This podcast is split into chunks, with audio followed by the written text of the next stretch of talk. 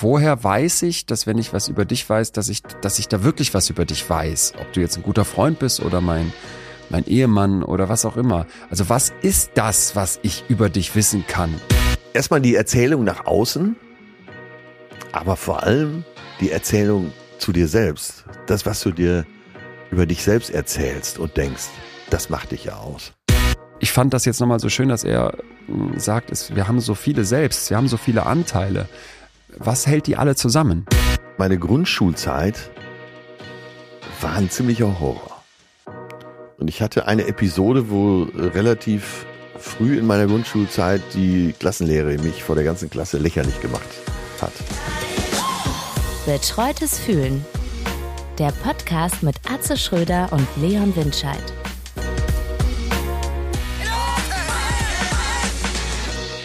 Atze! Ah. ich habe das nun hier ja auch gekriegt. Narrativ Live Stories. Was denn? Was denn? Das Beste wäre, ich würde sagen, Hä, was ist das denn? Ja, guck, warte ab. Leon! Ähm, Leon, ja, Atze, I miss you. Atze. I miss you Wahnsinn. so badly. I miss you too. I miss you. Jetzt hast du hier natürlich schon, du hast jetzt hier schon die Bombe platzen lassen. Ja. Liebe Leute, Ist alle, wir sprechen heute über die Geschichte unseres Lebens. Wie erzählen wir unsere Ja. Persönlichkeit? Es wird um Traumata gehen, um Krisen.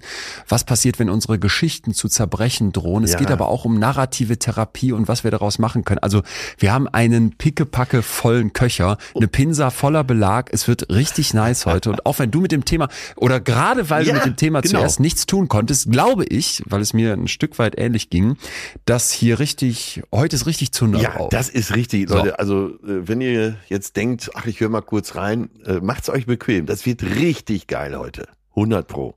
Ich weiß es. Aber erstmal natürlich unser einleitendes Gespräch. Was ist dein Sentiment heute? Ich bin um den Aasee spaziert heute Morgen. Ich bin ein, wie, wie du weißt, äh, starker Schwitzer. Das ist immer ein Nachteil. Ja. Ich bin jetzt in dem Alter, wo man statt joggen geht, sich selber einredet, ja, ich mache eine, ich gehe strammen Schrittes, schnell um den Aasee. Und dann erlebe ich Leute, die sind noch älter als ich, die haben dabei sogar Sportklamotten an. Das ist mir noch ein Schritt zu weit. Ich mache das in Zivilkleidung und da schwitze ich so sehr bei, dass ich fast jetzt gesagt hätte, heute ist mein Gefühl Schweiß. Es wird aber noch überlagert von dem draußen gewesen zu sein, steife Brise am Aasee. Und ähm, es war irgendwie, heute war ein schöner Herbsttag bisher. So, also ich kann das Gefühl gerade noch nicht äh, weiter runter tackeln, das muss ich noch sacken lassen. Also Gefühl schöner sowas. Herbsttag. Ja, das ist, das ist eine schöne Überschrift. Das Und bei dir in. Hamburg. Ja, ich bin wieder in Hamburg. Es war so, dass wir äh, ja auf Kreta waren. Ich nur den Hinflug gebucht hatte, nach dem Motto mal schauen, wie schön es ist und dann äh, fliegt ja jeden Tag schon einer zurück. Es war aber nicht so. Es gibt kaum Flüge zurück. Ach so. Mhm. Was ich dann bekommen habe, war äh, Donnerstag nach Wien. Übrigens eine super Idee. Weil Wien ist es ja wohl. Und äh, dann haben wir in Wien verbracht. Und dann Ja. sollte es Sonntagmittag zurückgehen und dann hieß es, nein, der Hamburger Flughafen ist gesperrt, Geiselnehmer, Ja, ja, ja. Tochter, Ja, oh äh, ja, und das kann man natürlich, äh, da kann man drüber lächeln, wenn sich der Flug plötzlich um acht Stunden verschiebt und man da am Flughafen zehn Stunden hängt, weil man ja pünktlich war. und äh, das ist wirklich ganz gut, da müssen wir vielleicht auch nochmal untersuchen, warum man dann nach so einem Urlaub da einfach denkt, ach ja, dann ist das eben so, da lese ich ein bisschen mehr. Also, ja, du, also ich weiß nicht, aber ich, ja, ich würde wahrscheinlich vor allem an die Geiselsituation denken, um Gottes Willen. Ja, ich schwanke da immer zwischen, äh, der Bursche hat ja wirklich stramm durchgehalten, das muss man schon sagen, weil die Lage entstand ja am Samstagabend und äh, als meine Süße mir das gesagt hat, habe ich gesagt, na ja, okay, bis morgen früh hat er ja aufgegeben. Nee, er erwies sich als sehr, sehr hartnäckig. Und das zweite ist natürlich äh, diese Verwunderung über diese absolute Dummheit dieser Aktion. Erstmal das eigene Kind äh, so zu quälen. Boah, ja, fu ah, furchtbar. Eine Vierjährige Furchtbar. da sitzen zu haben. Und das Zweite ist ja, der wird ja wahrscheinlich sein Kind nie wiedersehen. Es ging um einen Furchtbar. Sorgerechtsstreit und das Dümmste, was du Ja. machen kannst, ist dich dann ja so zu verhalten. Ist, äh, erstmal geht er vermutlich zehn Jahre in den Knast und dann äh, wird er das Kind ja nie wiedersehen. Also diese Dummheit hat mich doch wirklich sehr bewegt. Ja. Und jetzt wissen wir natürlich nicht, was im Hintergrund abgelaufen ist, ob der vielleicht eine Psychose hatte, ob der äh, in welcher psychischen Ausnahmesituation der war. Das wird sich ja im Laufe der nächsten Monate alles rausstellen. Aber äh, ja, das waren die Gedanken dazu. Mein Gefühl ist, ach Gott sei Dank wieder in Hamburg. Ja, ja. Okay, also du bist froh, wieder gelandet zu sein. Beide Füße auf dem ja. Hamburger. Ham, sagt man eigentlich Hamburg?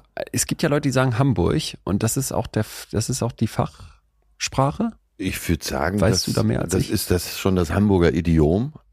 Wenn ja. man hier so Sachen sagt wie äh, Kleimian Mors, die Augenpaumont, also leck mich am Arsch, äh, die auch ein paar Mal, dann sind wir auf jeden Fall schon in der Mundart unterwegs. Geil. Und ja, immer ja, wenn ich vom Hauptbahnhof nach Hause gehe, komme ich ja am Ohnsorg-Theater vorbei.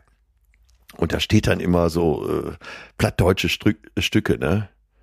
Rita dreit durch oder äh, äh, äh, Tante Trude und Buxtehude. Und da denke ich immer, vielleicht gehe ich da mal rein. Das wäre vielleicht auch mal. Äh, ein schönes Gefühl, mal irgendwo wieder der Jüngste zu sein im Publikum. Klar. Ey, sowas von. Ja, Leon, und ich habe, äh, wo wir gerade bei Theaterbühnen sind, ich habe gesehen, ein Auftritt von dir in Rheine, Stadthalle, ausverkauft natürlich. Du kommst auf die Bühne und hast dein Mikro schon in der Hand. Ich habe, ich, ich hatte jetzt wieder, ich hatte wieder Tage hinter mir, Atze, es war so unfassbar schön. Wir waren in Gelsenkirchen, einer Kirche bin ich, also einer Kulturkirche hieß das, glaube ich, aufgetreten. Schon ganz begeistert beim Rauskommen, dass ich nicht von Gottes Blitz getroffen wurde als ungetaufter Heide. Das war ein absolutes Brett. Dann waren wir in Rheine, wir waren in Reda Wiedenbrück und in Menden, Sauerland. Also es war auf jeden Fall alles ein absolut, es war, ich bin ganz beseelt. Das hätte ich auch als Gefühl sagen können. Diese vier Shows, alle voll, alle. Das ist auch ein schönes komplette Gefühl, Eskalation. Ja, äh, und jetzt sitze ich wieder hier. Und was jetzt mit dem Mikrofon? Bitte, was meinst du? Äh, naja, ich habe gedacht, du kommst mit, der, mit dem Mikrofon in der Hand auf die Bühne und da denke ja. ich so als äh, objektiver Zuschauer, äh, warum arbeitest du schon? Komm doch erstmal auf die Bühne und äh, ich als Zuhörer in deiner Show bin ja da, weil ich dich gut finde und will dich erstmal genießen. Und so dieses Mikro in der Hand suggeriert mir schon, äh, der Doktor arbeitet schon. Und deswegen Ach so. wäre es ja vielleicht mal gut zu überlegen, ob du erstmal auf die Bühne kommst und dein Publikum begrüßt. Also durch, Witzig, durch Gestik.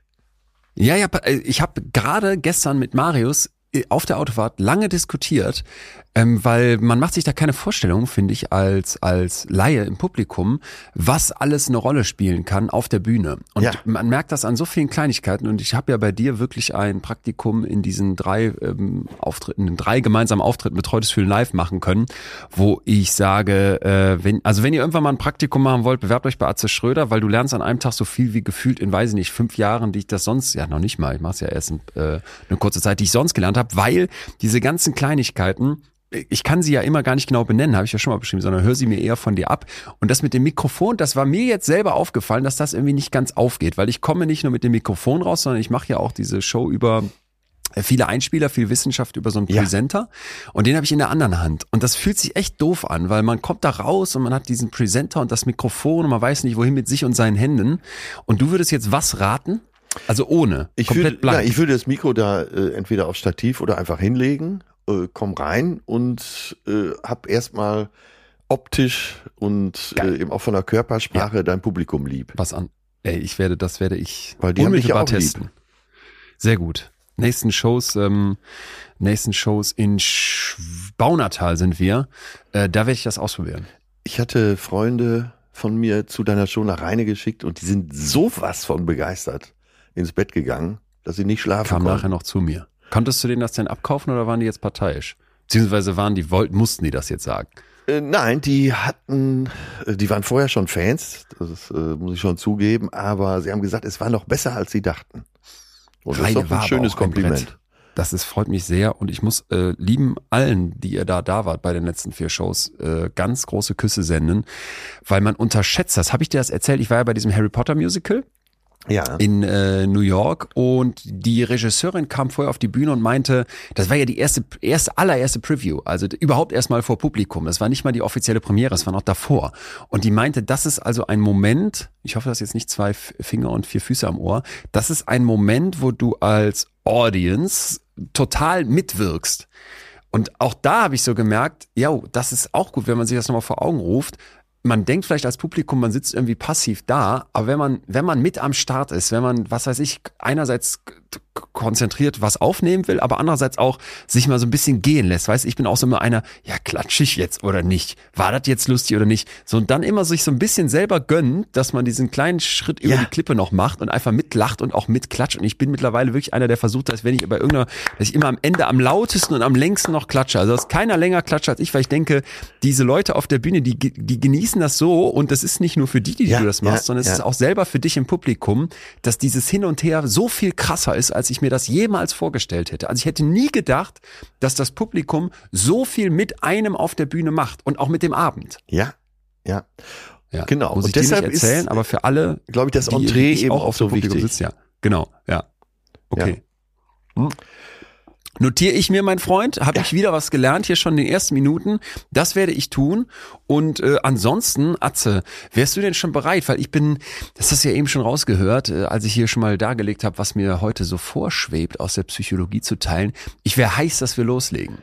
Ja, okay, dann werde ich die Studie, die ich gefunden habe über Geschwister, äh, auf nächste Woche verschieben.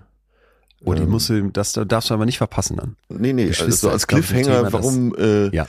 Äh, Menschen, die nur Brüder hatten, Männer, die Ja. nur Brüder hatten, noch schlechter dran sind als Einzelkinder. Also wie ich. Von ihrem. Sozialverhalten. Ja? Ja. Oh. Geil. Okay, da freue ich mich jetzt schon wieder auf nächsten Dienstag. Bleiben wir aber erstmal an diesem. Und ich habe ich hab Also. einen neuen Künstlernamen, zweiten Künstlernamen für mich, Ja. äh, worunter ich jetzt auch veröffentlichen werde. Äh, was hältst du von Jorge Bukaki? Überragend. Über wie geschrieben das Hoche schon in der Spa J-O-R, oder? Nee, das muss man selber machen, nur das Bukaki ist mit Doppel-K.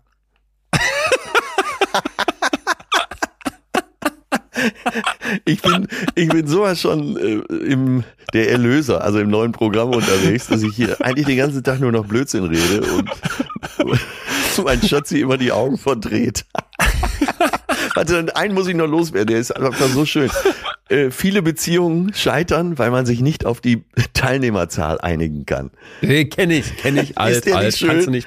Ist, der ist so schön, aber ja, der ist schön, aber der, den kenne ich schon. Ja, den ja, das macht schon. aber nichts, weil es kommt drauf an, nichts, was danach kommt. Ah, okay. Ach so. Ja. Das habe ich dir ja schon mal gesagt, dass deine Witze dann immer noch so eine Schippe drauf. Okay, krank. Ich bin jetzt schon bin, bin vorfreudig. Okay, mein Freund. Ja, aber jetzt uns rein, aber in das passt ja ganz schön zu Jorge Bukaki. Das ähm, ich ich habe hier für mich notiert. Ich lache mich selber über mein eigenes Ding kaputt. Das ist so. Ja, das, das sollte dir, das sollte dir ganz besonders zu denken geben.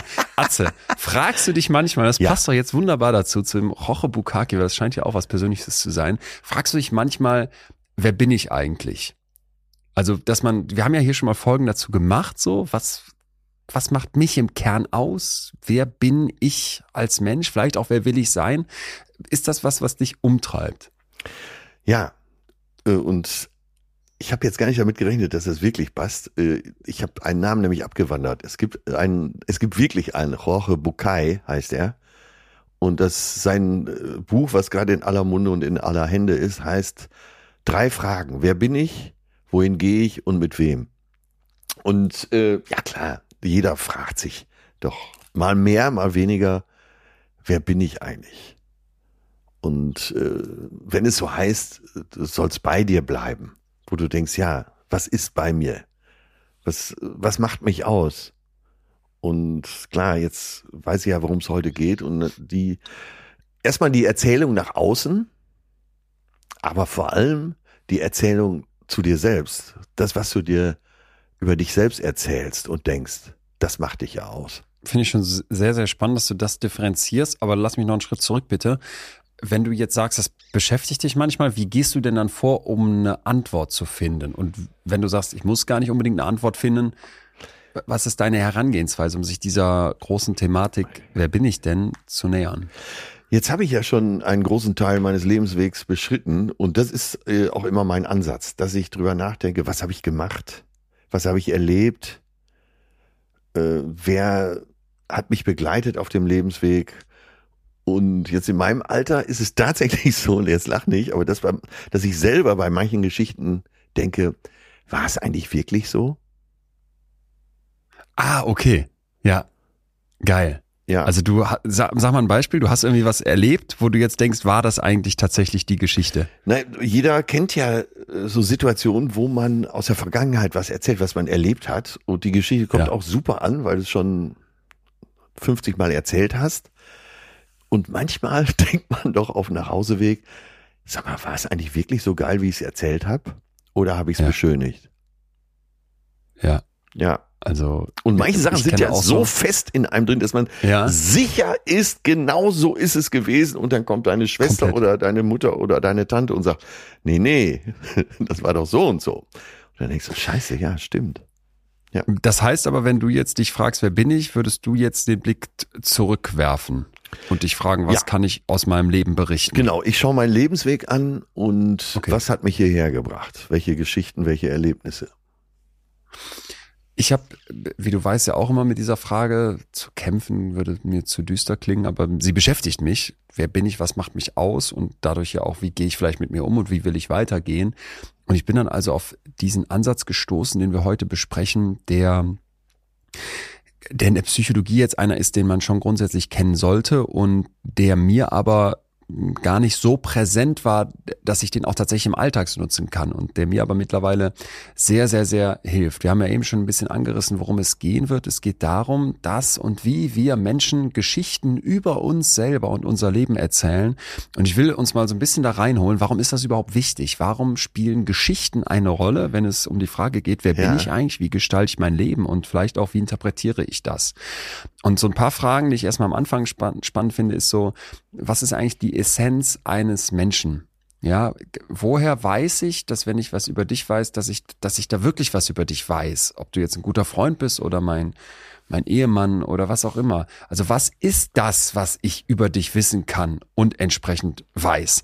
Und ich glaube, dass dabei Geschichten, Erzählungen etwas ist, was uns unglaublich nahe bringt. Vielleicht viel näher noch, als dass man sich berührt oder sich küsst, sondern tatsächlich, wenn man so mit Freunden zusammensitzt und irgendwas erzählt. Ja. Ob das jetzt die Geschichte war, wie wir da damals mit diesem Motorboot vor der, vor diesem, vor, wir sind doch, du weißt ja noch, von Sa- Sardinien nach ähm, Korsika Korsika. rübergefahren mit Ja. so einem kleinen Schlauchboot, komplett verboten. Und dann kam so eine Mittelmeerfähre und wir sind vor dieser Mittelmeerfähre lang gefahren. Und in meinem Kopf, wenn ich das, dir das jetzt so erzähle, sind wir auch tatsächlich vor dieser Fähre lang gefahren. Aber ich frage mich jetzt gerade, sind wir eigentlich damals wirklich davor lang gefahren? Oder waren wir noch so schlau, doch zu sagen, wir fahren dahinter lang? Abenteuerlicher wäre natürlich davor, weil diese Fähre ist viel schneller, als man denkt. Dieses Motorboot ist ultimativ langsam, sie rast auf uns zu und es ist in meinem Kopf alles noch so dramatisch und spannend. Aber vielleicht sind wir auch doch dahinter lang gefahren. Aber dieses, man erzählt sich Geschichten Ja. und definiert sich auch über sein Geschichtendasein. Das ähm, finde ich ist ein ganz, ganz wichtiger Punkt, dass wir uns klar machen, Menschen sind Geschichtenerzähler. Ja, und Menschen eben auch vor uns selbst. Auch vor uns selbst, aber auch im Zusammenleben. Wir haben ja hier schon mal die komplette Folge über Märchen gemacht. Wer will, hört nochmal rein, was Märchen über uns verraten. Ja. Aber abgesehen von irgendwelchen Helden, äh, Helden, Hel- oder einem Heldenepos oder den Märchen, die wir haben oder den Sagen, die es gibt, gibt's eben immer auch Geschichten über uns selbst. Das geht so weit, dass manche sagen, wir sind tatsächlich so ein, ein ähm, mh, Homo fictus, ne? also ein, ein Lebewesen, nicht Homo sapiens, sondern Homo fictus, der Affe, der die, der die Geschichten erzählt, Ja. indem wir versuchen, unser Leben irgendwie greifbar zu machen, indem wir versuchen, uns, uns eine Identität zu geben, brauchen wir Geschichten.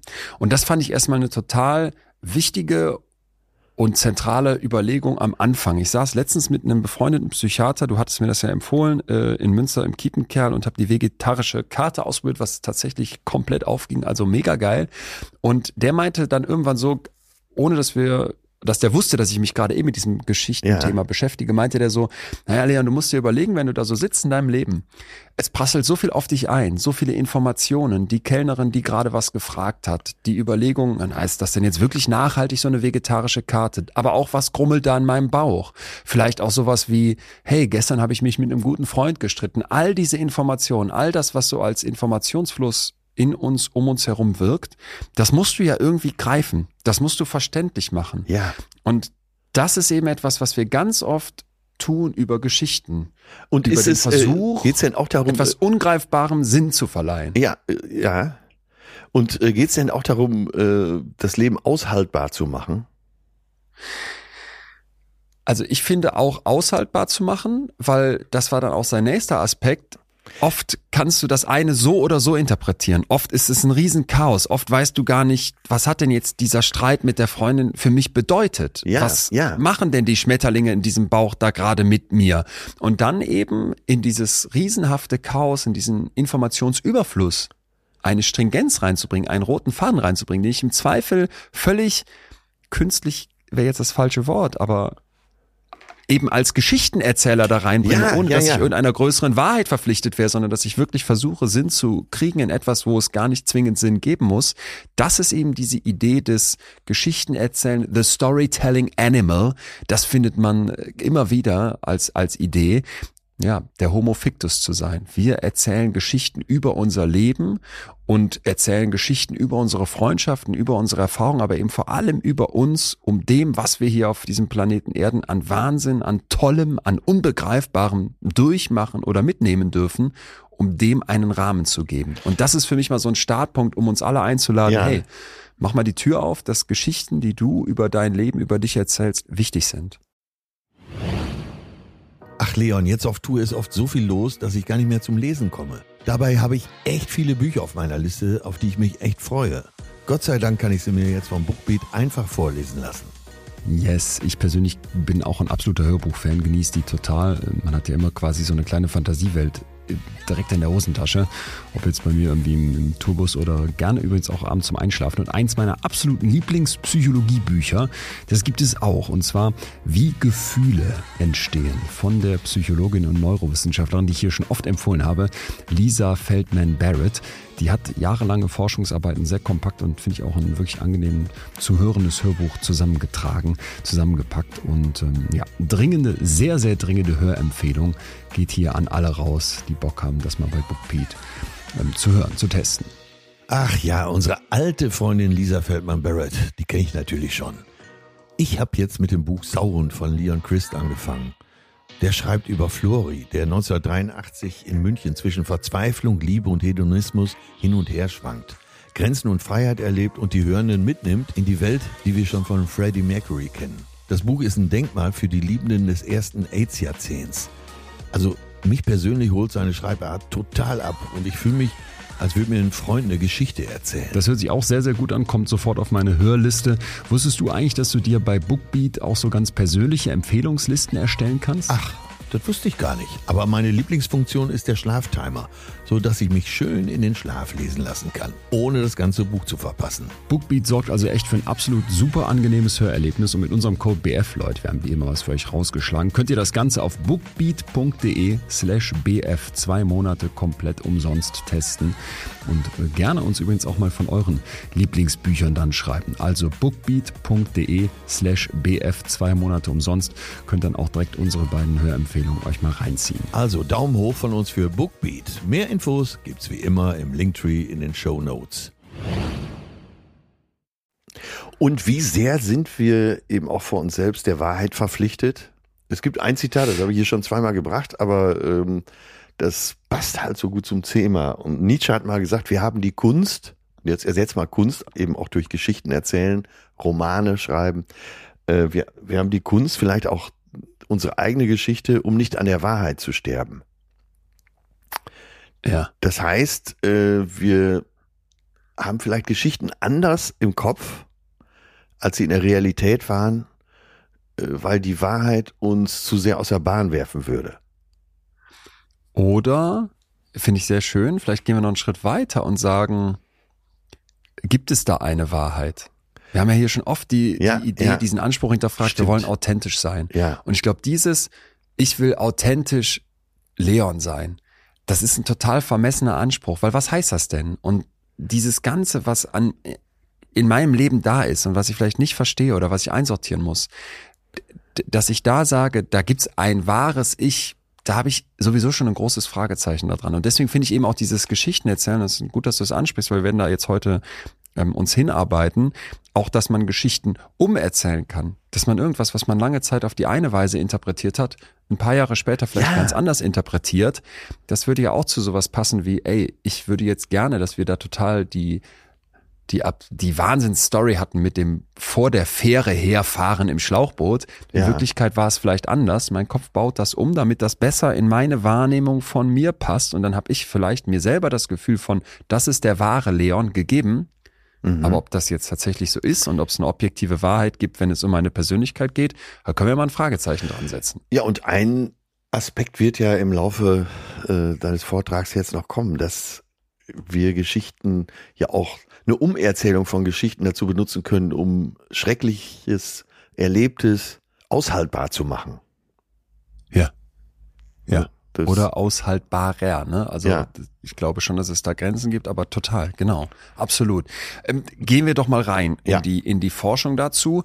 Wir haben die tatsächlich vielleicht vielen gar nicht bekannte narrative Psychologie.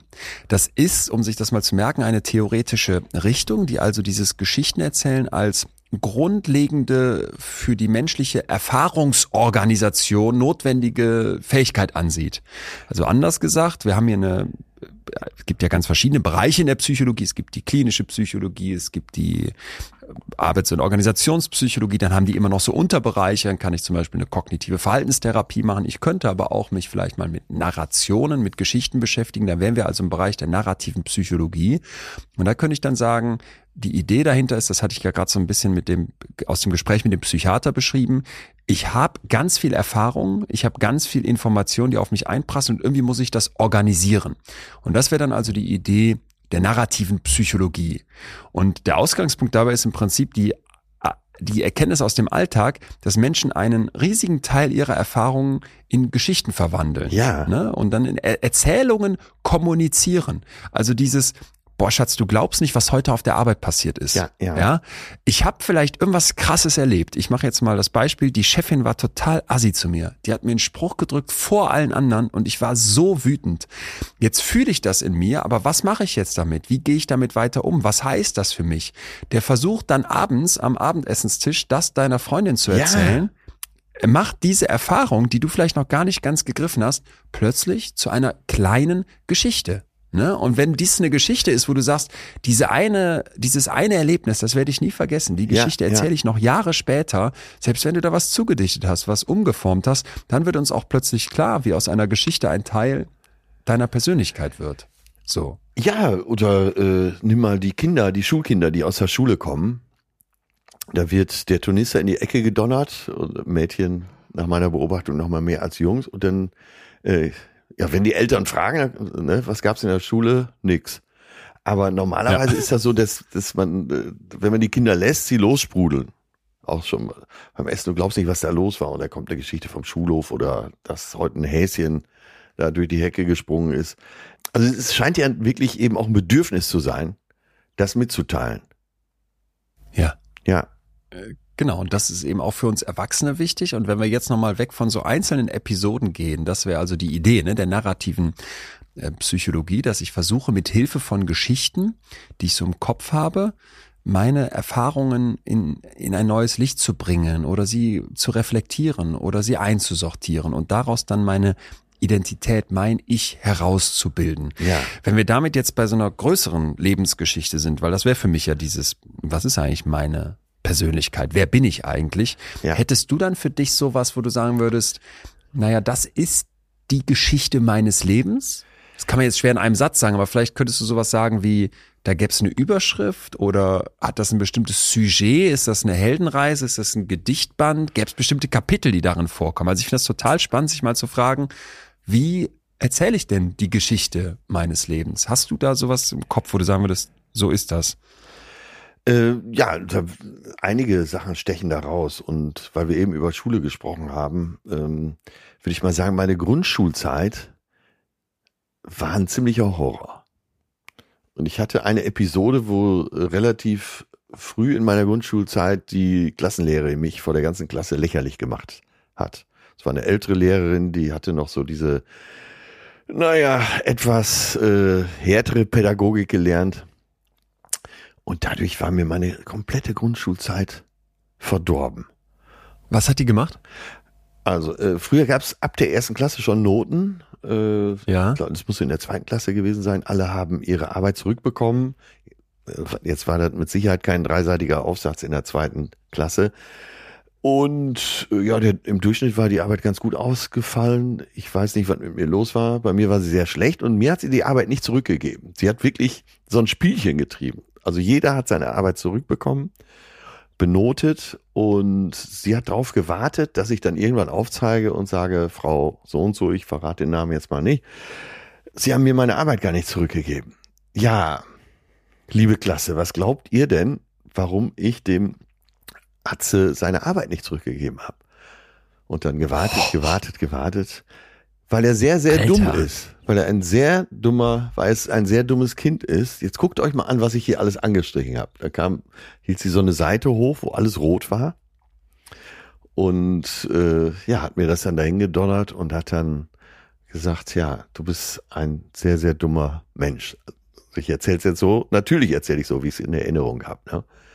Und Ja. ich weiß noch, wie mir das die komplette Grundschulzeit, Krass. wahrscheinlich auch die Zeit danach erstmal verdorben hat. Ich hatte später auf der weiterführenden Schule hatte ich einen äh, ganz tollen Klassenlehrer, der das so ein bisschen wieder gerade gerückt hat, aber äh, das ist so eine Sache, die, das war entscheidend in meinem Leben und äh, die hat auch ja, wahrscheinlich sogar meine Einstellung zur schulischen Bildung sehr beeinflusst. Finde ich total spannend. Vor dem Hintergrund, dass ich dich ja gerade gefragt habe, hast du so eine Lebensgeschichte? Ne? Hätte die vielleicht eine Überschrift oder gäbe es Kapitel? Und die Frage ist riesig, weiß ich. Da könnte man sich jetzt wahrscheinlich tagelang mit beschäftigen. Ja, ja, Aber dir ploppt ja sofort eine Episode, das wäre jetzt vielleicht ein Kapitel ja, oder ein Unterkapitel im Bereich Kindheit, ploppt ja sofort auf. ja, Also ich glaube, dass wir wahrscheinlich alle, wenn wir uns jetzt mal überlegen, was macht denn mein Leben aus? Was macht meine Identität aus? Was ist die Geschichte meines Lebens? Dass wir alle nicht mit der Überschrift starten müssen oder sollten, sondern dass tatsächlich wir mal gucken, welche Kapitel sind so die oder die, welche Szenen sind, welche Ja. Geschichten sind die, die als erstes hochkommen. Leon, das hat wirklich, jetzt wo wir drüber sprechen, merke ich, wie massiv das für mich ist. Diese Ja, Erfahrung. guck. Die hat mein Leben massivst beeinflusst. Auch meine Lebenseinstellung, dieses ganze, äh, vielleicht bin ich deshalb auch Komiker geworden, aber diese, diese ganze, alles was danach kam, ist fast so ein bisschen eine Rache an diese Situation. Krass. Das heißt, ich verspüre manchmal so, ein, so eine Genugtuung, so nach dem Motto, du blöde Kuh, hast mir das damals alles so versaut, schau mal an, wie gut's mir heute geht. Krass. Ja. So, und das ist jetzt deine Geschichte, deine Interpretation. Wir gucken uns gleich mal an, wie sehr wir dem jetzt trauen können ne? und wie Ja, viel, ja. das haben wir hier oft genug schon beleuchtet, man auch selber interpretiert und zurechtbiegt. Ich denke gerade, das muss ich dir erzählen, weil ich es dir, glaube ich, noch nie erzählt habe. Also ich merke für mich, ich habe viele solcher Geschichten und viele solcher Einzelgeschichten. Ich Ja. erinnere mich jetzt auch so ganz, wir waren zum Beispiel mit meinen Eltern im Italienurlaub und das war so ein schönes Haus und da gab es einen Pool Ja. und ich erinnere mich an diese Szene nicht, Wie alt aber sie wurde mir immer wieder erzählt. Ja, ich würde sagen so vier, fünf, ja. wenn überhaupt. Und es gab wohl einen Pool, in dem war aber kein Wasser aus irgendeinem Grund. So, das war da irgendwie so neben diesem, neben diesem Haus. Das war auch ganz einfach. Also es war jetzt nicht da, wir waren nie so irgendwie so Luxusurlaubmäßig, sondern es gab diesen leeren Pool. Und die Geschichte wurde mir schon so oft erzählt, dass ich die auch mittlerweile in meine Geschichte übernommen habe, obwohl ich die selber gar nicht so erinnere. Ich erinnere zum Beispiel eine Szene aus diesem Urlaub ganz konkret, wo ich mit meinem Bruder dann da, der war ja noch mal zwei Jahre jünger, Ja. durch diese, da war ich wahrscheinlich fünf und er war drei, wir sind so lang gelaufen durch so eine Art Felsenlandschaft und da waren Kakteen und das kennst du natürlich als Kind hier aus Deutschland nicht und dann in Italien gibt's dann irgendwie Kakteen und wir haben, ich, in meinem Kopf habe ich eine davon angefasst und hatte ganz viele von diesen Pixern in der Hand und die Geschichte, die aber aus diesem Italienurlaub viel dominanter Ja, in meinem ja. Kopf ist, obwohl ich mich gar nicht so daran erinnere, einfach, ich habe sie noch als Geschichte, war, dass Hannes und ich in den Pool geklettert sind Hannes war entsprechend zu klein, um da alleine runterzukommen, also habe ich ihm mit einem Stuhl geholfen. Ja. Und ich war gegenüber meinem Bruder immer so, es gibt da leider nicht nur Geschichten, wo ich jetzt sagen könnte, die sind alle nicht wahr, sondern es gibt Videomaterial, äh, was, was ich auch bei der Tour zeige, wo sich alle total äh, totlachen, weil es einfach so bezeichnend ist, wie assi Kinder sein können. In dem Fall ich. Ich habe Hannes mit dem Stuhl in diesen Pool reingeholt, bin dann über den Stuhl selber wieder rausgeklettert und habe den Stuhl rausgezogen und meinen kleinen zweijährigen Bruder in diesem Pool sitzen lassen und bin gegangen. Ähm, und das sind so Geschichten, das ist so in meinem Kopf und das ist so eine Episode, die ploppt jetzt auf und jetzt könnte ich versuchen, die zu integrieren und da würde ich auf jeden Fall sagen, jo, ich war bestimmt so ein Kind, weil angeblich habe ich auch gesagt, als Hannes aus dem Krankenhaus kam, als Neugeborener und meine Mutter gefragt hat, wo soll der denn schlafen? Ja, er soll im Keller im Putzeimer schlafen. Das war wohl mein erster Satz. Und auch da habe ich meiner Mutter, da merkt man auch, wie früh Kinder das schon machen. Du hast ja eben beschrieben, ja, wohl ja. die Geschichte erzählt von einem Bagger, der jetzt gar keine Mama mehr hat. Also es war für mich so, ne, wie Kinderbücher ja manchmal so absurde Helden haben. Irgendwie, da kann ein Auto sprechen. Bei mir gab es irgendwie dann einen sprechenden Bagger und ich habe meiner Mutter die Geschichte erzählt. Der arme Bagger hat gar keine gar keine Mama mehr. Und das wären jetzt so Episoden, die hochploppen, aber eine zum Beispiel, die für mich das, äh, total. Äh, dies, äh, also was du ja. erlebt hast, da kommt, äh, du weißt ja bis dahin der Thronfolger sozusagen zu Hause, der genau, Prinz, der genau, kleine der Prinz. Prinz. Absolut. Und äh, Entthronungstrauma heißt das, glaube ich, ne? Sowas, von mir aus. Ja. Von mir aus sowas. Aber es gab noch eine Szene, die ist deutlich später und das wäre jetzt für mich sowas, was mich beschäftigt hat. Wir waren bei guten Freunden, irgendwie, ich meine, im Garten draußen sag jetzt mal Grillabend. Ich war bestimmt älter, ich würde jetzt mal sagen zehn oder sowas. Und da waren so viele Freunde von meinen Eltern und mit den Kindern waren wir natürlich auch alle befreundet, immer da in Frankreich am See gewesen. Und wir saßen all diesem Grillabend und dann kam jemand vorbei aus dem Dorf, das war so ein kleines Dorf. Und es ist kein Spaß, der ging an uns vorbei und grüßte irgendwie so. Und ich sagte dann, Mensch, er sah ja aus wie Atze Schröder. Und er sah wirklich aus wie Atze Schröder. Also er hatte diese Frisur und auch so eine Brille. Äh, in meiner Erinnerung habe ich den jetzt auch gerade ganz konkret vor Augen. Ja. Und der ganze Tisch hat so gelacht. Und dann habe ich so gedacht, jetzt in meinem Kopf, in meiner Geschichte, Mensch, cool hier gut anzukommen, sowas Lustiges zu zählen, da legst du jetzt noch einen drauf und dann habe ich sowas gesagt wie, ja, aber kann er denn überhaupt lesen oder sowas? Weil dann, ich kann es jetzt nicht mehr genau konstruieren, aber ja, das ja. erinnere ich jetzt wieder ganz konkret. Einer der Freunde meiner Eltern guckte mich dann an auch so ein bisschen kritisch und machte so einen Finger an die Nase und sagte, hier mal Nase runter, ne? Nicht irgendwie hochnäsig werden. Und das ist so in mir hängen geblieben. Ich ja. kann dir gar nicht sagen, wieso, aber das wäre jetzt so eine kleine Episode, wo ich so dachte, dieses jemanden jetzt als Atze Schröder zu bezeichnen, den ich ja damals gar nicht kannte, nur aus eben aus dem Fernsehen, das war schon so ein Joke quasi auf, was heißt auf dessen Kosten, aber es war so ein bisschen so ein Spruch halt, alle lachen. Und dann aber daraus abzuleiten, jetzt kannst du dich irgendwie über den erheben, das ist scheiße. Und das ist sowas, was mir so hängen blieb, wo ich hoffe, dass das was Positives mit mir gemacht hat im Laufe dann der Jahre. Aber das wäre so ein kurzes Kapitel, was sofort aufploppt. Ja, ja. So, du hast mich also schon als Zehnjähriger quasi mitgeprägt. Ja, das war ja nicht nur dem Kind gegenüber hochnäsig, sondern auch mir gegenüber. Jetzt im Nachhinein. Noch viel wichtiger, ich entschuldige mich. So, äh, aber das ist einfach, wo, wo ich mir vorstellen kann, wahrscheinlich jeder für sich so jetzt Episoden hat ja. und man sich einfach mal klar machen muss, guck mal, dieses, du erzählst was über dich vor Freunden oder dir selber, und deswegen fände ich jetzt den nächsten Schritt dann schon spannend, sich zu fragen, gibt es ein größeres Sujet, in das du das einbettest? Ne? Bist du immer der Held in deinen Geschichten? Ja, Bist genau, du immer der, der schlecht genau. behandelt wurde? So, was ist, was ist der Stil deiner Geschichte? Wie ist da der Vibe? Ist das so ein düsterer Schwedenkrimi oder ist das sowas Mysteriöses wie Harry Potter? Ist das, ist das äh, eher, eher, weiß ich nicht, was, was Literarisches wie bei John Irving oder sowas? Also wie baust du das auf? Ja, und auch die Grundhaltung. Das, äh, du sagtest und ja gerade schon Heldengeschichte. Und dann habe ich das noch. Ach, dann, ach, und dann wurde ich eingeschult. Ich weiß noch, wie die ganzen Kinder da standen, geklatscht haben, weil ich endlich da war. Und äh, andere erzählen vielleicht, naja, ich hab, ne, das war alles, ach ja, und dann kam die weiterführende Schule und boah, das war auch eine, so eine Leidenszeit für mich. Okay, ich habe dann das Abi mit 1,0 gemacht, aber schön war es nicht. ja. Ja, also ja. der Ton setzt dann ja auch schon äh, das Set, das Setting. Ja. Genau. Ja, äh, total. Von deiner Geschichte, total. ja. Und vielleicht äh, kleiner Stupser mal, kleiner Impuls für alle Zuhörenden. Äh, vielleicht mal, wenn man heute Nachmittag oder heute Abend ein bisschen Zeit hat, sich eine Stunde nehmen und mal so die Eckpunkte, die einen bewegen, aufschreiben. Das muss ja kein Roman werden, da waren ja vielleicht zwei Seiten, wo man mal so in Stichworten als würdet ihr jetzt gerade gefragt. Wir haben uns jetzt gegenseitig gefragt, aber als würdet ihr gefragt. Das erzählt einem auch nochmal im Nachhinein eine Menge über einen selbst. Safe.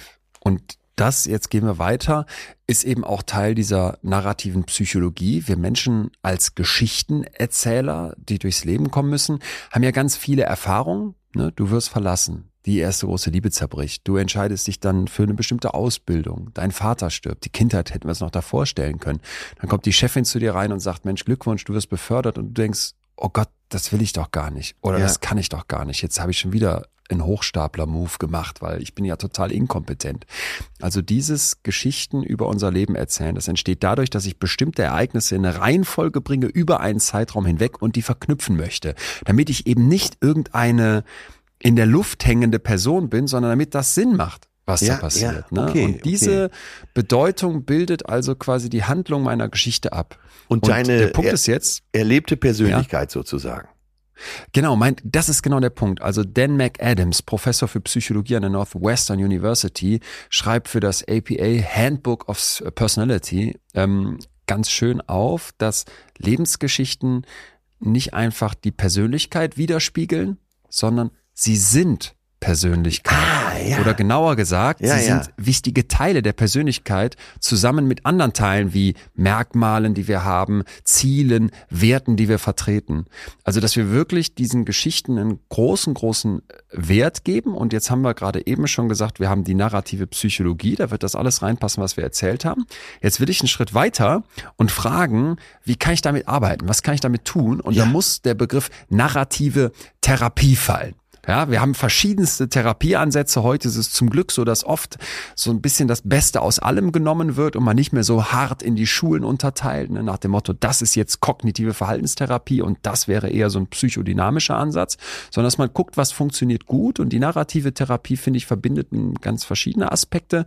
Ähm, Um das mal kurz auseinanderzunehmen, Narrativ wissen wir jetzt schon, das ist das Geschichtenerzählen, Therapie auch, aber was heißt das zusammen?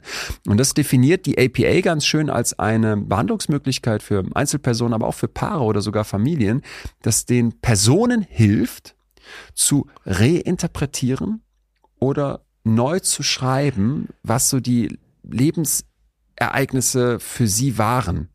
Und dass man eben versucht, über die narrative Therapie einen Sinn, ein Meaning Making ist jetzt hier das, das, das Fachwort, über die Sprache in dein Leben zu bekommen. Du wirst zum Autor deines Lebens. Und zwar versuchst du, das haben wir gerade schon so ein bisschen angerissen, die Geschichten zu, auseinanderzunehmen, zu dekonstruieren. Du versuchst Muster zu finden, in dem, wie du deine Live-Lebensgeschichten interpretierst oder auch die Probleme.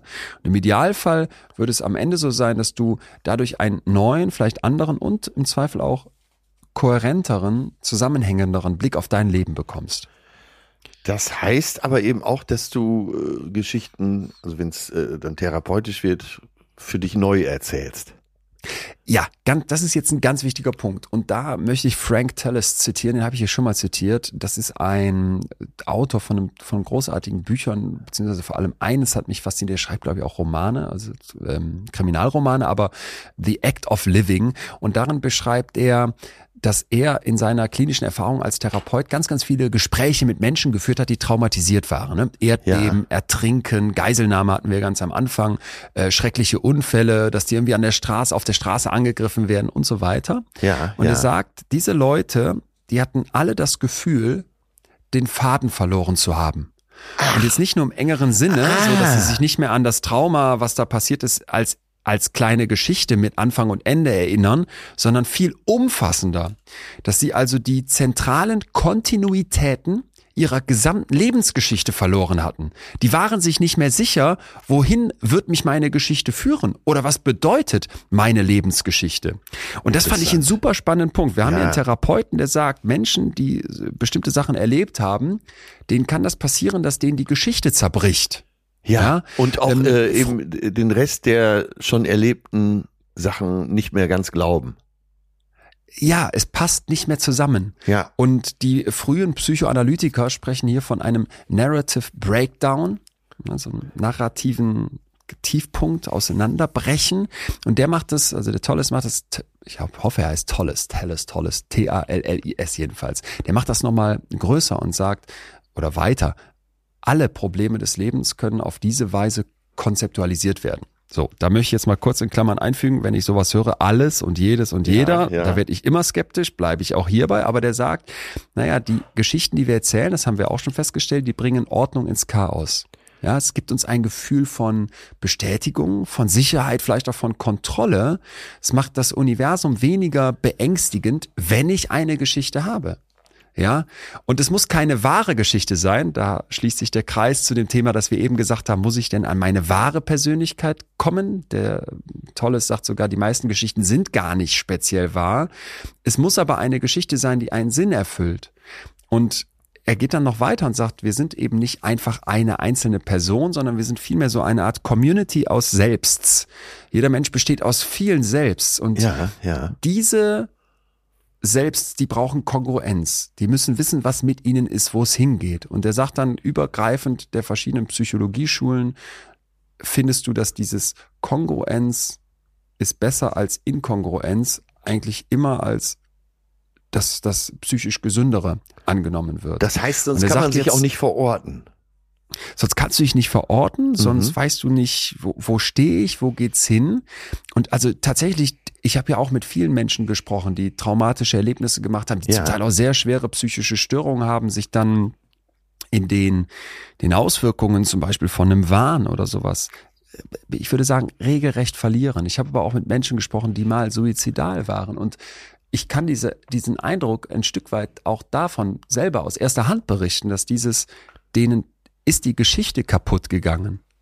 Die haben ihren roten Faden verloren. Ja, Den Eindruck hatte ich tatsächlich auch immer mal wieder. ja. Dass, Das du, dass du wirklich ist- auch nicht mehr weißt, wo du stehst. Dass du nicht mehr weißt, wo du stehst, dass du nicht mehr weißt, wo es hingeht, dass du für dich so diesen, wer bin ich, was macht mich aus, egal wie viel daran erfunden ist oder wie viel daran eben Geschichte ist, die du auch einfach nur erzählst, weil der Mensch ein Geschichtenerzähler ist, dass denen das weggebrochen war. Ja. Und ich fand das jetzt nochmal so schön, dass er mh, sagt, es, wir haben so viele selbst, wir haben so viele Anteile. Was hält die alle zusammen? Was verbindet dein Ja, Kind, Ja. was da irgendwie mal sich sich schlecht gefühlt hat, weil es gedacht hat, ey, war ich jetzt hier gerade hochnäsig oder was verbindet den kleinen Atze, der gemerkt hat, ey, ich werde hier von einer Lehrerin gedemütigt vor den anderen, was verbindet das mit deinem erwachsenen Ich heute? Ja, Was verbindet dein Selbst mit deiner Idealvorstellung von deinem Selbst? Was verbindet dein, hey, so bin ich in meinem Job und so bin ich, wenn ich auf die Bühne rauskomme, mit, ey, und so sehe ich aus, wenn ich am Sonntag vor Netflix und Chill mit der Jogginghose auf der Couch in der WG hänge.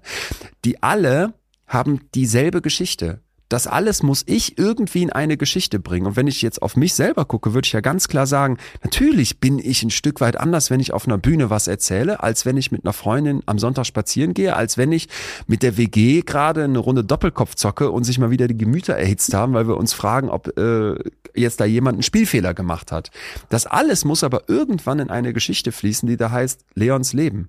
Ja. Und wenn ich ja. dabei den roten Faden verloren habe, wenn ich da merke, ich, ich krieg so gar keinen Anpack mehr, dass das Menschen kaputt machen kann oder Ja. dass das Ergebnis davon ist, dass ich kaputt gemacht wurde, das finde ich total plausibel. Ja, mir kommt gerade in den Sinn, dass ja auch alles Neue, was du erlebst, äh, von dir erstmal beantwortet werden muss. Ja, Aus deiner Erfahrung heraus. In diesem Falle kann man, äh, die Geschichten, die du gemacht hast, die du dir selbst auch so erzählst, sind ja deine Erfahrung. Und wenn die wegbricht, die Logik dieses Gebildes, dann weißt du auch gar nicht, wie du auf aktuelle Sachen antworten sollst. Ja, Genau. sehr spannend, spannend, spannend. genau. Und der geht dann auch wieder weiter und sagt, mh, und das fand ich so ein Satz, da dachte ich wirklich, das ist ja auf Englisch klingt viel fast nochmal prägnanter. Your story is your communicable essence. Deine Geschichte ist deine kommunizierbare Essenz. Ja, Ja, und wenn du diese deine Geschichte nicht erzählen kannst, dann bist du in der Gefahr, deinen Plot zu verlieren. So, und das fand ich auch wieder so, äh, der, der, der hat der, so, das ist eben aus meiner Sicht eine große Stärke von erfahrenen PsychotherapeutInnen, dass die Bilder aufmachen können, Metaphern finden, die einen abholen. Und der hatte jetzt noch eine, die möchte ich jetzt zum Schluss an dieser Stelle noch in, für, für diesen Part reingeben, nämlich, dass der sagt, wir sind nicht einfach eine Person, sondern wir sind vielmehr wie so eine Art Theatercast. Ja? Ja, Und da ja. gibt's nicht einen Charakter, sondern gibt's ganz verschiedene Rollen, die Ach du so, einnehmen musst auf ja. dieser Bühne deines Lebens. ja, Okay, und die Geschichte, die du erzählst, das ist im Prinzip das Skript das ist das Drehbuch, dem diese Figuren, dem diese Schauspielerin, die dich ausmachen, dem die folgen. Und wenn das eine, wenn das eine erfüllende, wenn das eine dir wahr authentisch vorkommende Geschichte ist, ein Drehbuch, das dich überzeugt, das dich vorwärts bringt, dann ist die Wahrscheinlichkeit eben sehr viel höher, dass du damit so das Bedürfnis nach einem guten Leben und auch nach einer Zufriedenheit in dir befüllt, erfüllt bekommst. Ja, ach, ist das super spannend. Ja. Ja. Und auch die Hoffnung, auch. äh, die Hoffnung und die Aussicht auf alles weitere, was dir äh, passiert Safe. oder was du noch zu erreichen hoffst, speist sich ja daraus. Ne? Von, Ist- von dieser es Bühne, auf der deine sieben, acht oder noch mehr X stehen. Ja, Komplett. Du, du wirst ja jetzt auch immer wärmer mit dem Thema, höre ich raus, weil Mhm. ähm, du das aufgreifst. Ist es denn für dich so, jetzt hatten wir eben eine Episode aus deinem, aus deiner Kindheit gehört, die irgendwie sofort aufploppte. Man kann sich vorstellen, dass es da bestimmt noch mehr gibt. Wie ist es denn für dich, wenn du jetzt deine, sag ich mal, Lebensgeschichte weitererzählen würdest? Also, wo würdest du sagen, jo, da, das ist so für mich der, der übergreifende Plot, das hält meine verschiedenen Anteile zusammen. Gibt's da was? Na, es gab einen ganz großen Wendepunkt und den ich selber als Befreiung empfunden habe. Und das war genau die Stelle, wo ich Komiker wurde, äh, auf die Bühne ging und mich ja vom mehr oder weniger vom bürgerlichen Beruf endgültig getrennt habe. Eben auch äh, in der Vorstellung, dass ich nochmal einen bürgerlichen Beruf machen werde. Und das erinnere ich eigentlich ziemlich gut, äh, wo ich wirklich dann morgens oder an verschiedenen Morgenden, wahrscheinlich war das, äh, ging das über, über Monate, wo ich wirklich mit so einem befreiten Gefühl aufgestanden bin. Und gedacht habe, so jetzt, äh, ich, mir war schon klar, alles, was ich erlebt habe, hat mich hier hingebracht. Aber Ja. ich hatte dann plötzlich das Gefühl, an der richtigen Stelle zu stehen. Vorher hatte ich viel mehr Fragen und da war es plötzlich so, dass ich gedacht habe, ja, das ist es. Es gab sogar einen, noch konkreteren Moment, wo ich das erste Mal alleine auf einer Bühne stand, an einem Mikrofon, ähm, zu den ZuhörerInnen gesprochen habe und gemerkt habe, ja, das ist es. Also es war gar nicht der Applaus in dem Moment, sondern einfach das Tun, wo ich gemerkt habe, ja, jetzt ergibt für mich alles einen Sinn. Das war so ein Ach so, totaler ach so, also- Ah, okay. Also das heißt, du hattest irgendwann den Moment, wo du gemerkt hast, hier gehöre ich hin. ja, Auf diese, auf diese Bretter passen meine Füße. Genau. Und das äh, kann man sich jetzt auch gut vorstellen, dass das alles gespeist ist aus dem, was ich erlebt habe. Meine Schulzeit, dann die Musikerzeit, äh, dann die Zeit, wo ich äh, im Vertrieb selbstständig war, wo ich äh, aber oft äh, sowohl in der Musiker als auch äh, in der Vertrieblerzeit immer wieder Zweifel hatte. Ist es das, was ich machen will? Und trotzdem würde ich sagen, war das alles notwendig, um mich an diesen Punkt zu führen und eben äh, das auch genießen zu können. Das ist ja das, was du eingangs gefragt hast. Äh, wer bist du? Weißt du, wer du bist? Hast du den äh, Eindruck, äh, du weißt, wo du stehst? Das sind alles die Geschichten, die mich dahin geführt haben. Und äh, ja, du hast ja eben schon ganz konkret gesagt, das ist eben auch Persönlichkeit. Und das macht deine, Ja. meine Persönlichkeit aus. Und ja, absolut. Genau das Gefühl habe ich auch und weiß es auch für mich. Und das wäre jetzt ein, das wäre jetzt ein Höhepunkt ein Stück weit? Oder so? Das war ein vorläufiger Höhepunkt, aber es war mehr so eine, äh, so eine Sprungschanze ins weitere Leben. Also ich denke schon, das wäre ja auch traurig, wenn ich nicht das Gefühl hätte, ich würde mich weiterentwickeln. Aber das war so wie so ein Basislager, was man erreicht hat und von da aus äh, noch andere Sachen erklimmt. Ja. Ich finde das Bild gar nicht so schlecht mit dem Basislager, das so äh, Äh, nee, gefällt mir auch. als, als erstes Plateau, was es zu erreichen gilt und da von da aus in aller Ruhe weitermachen kann.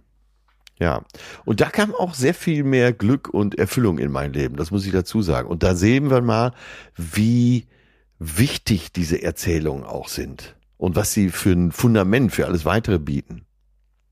Auch für die Ruhe, die ich mittlerweile empfinde und vielleicht sogar auch ausstrahle. Mhm. Ne?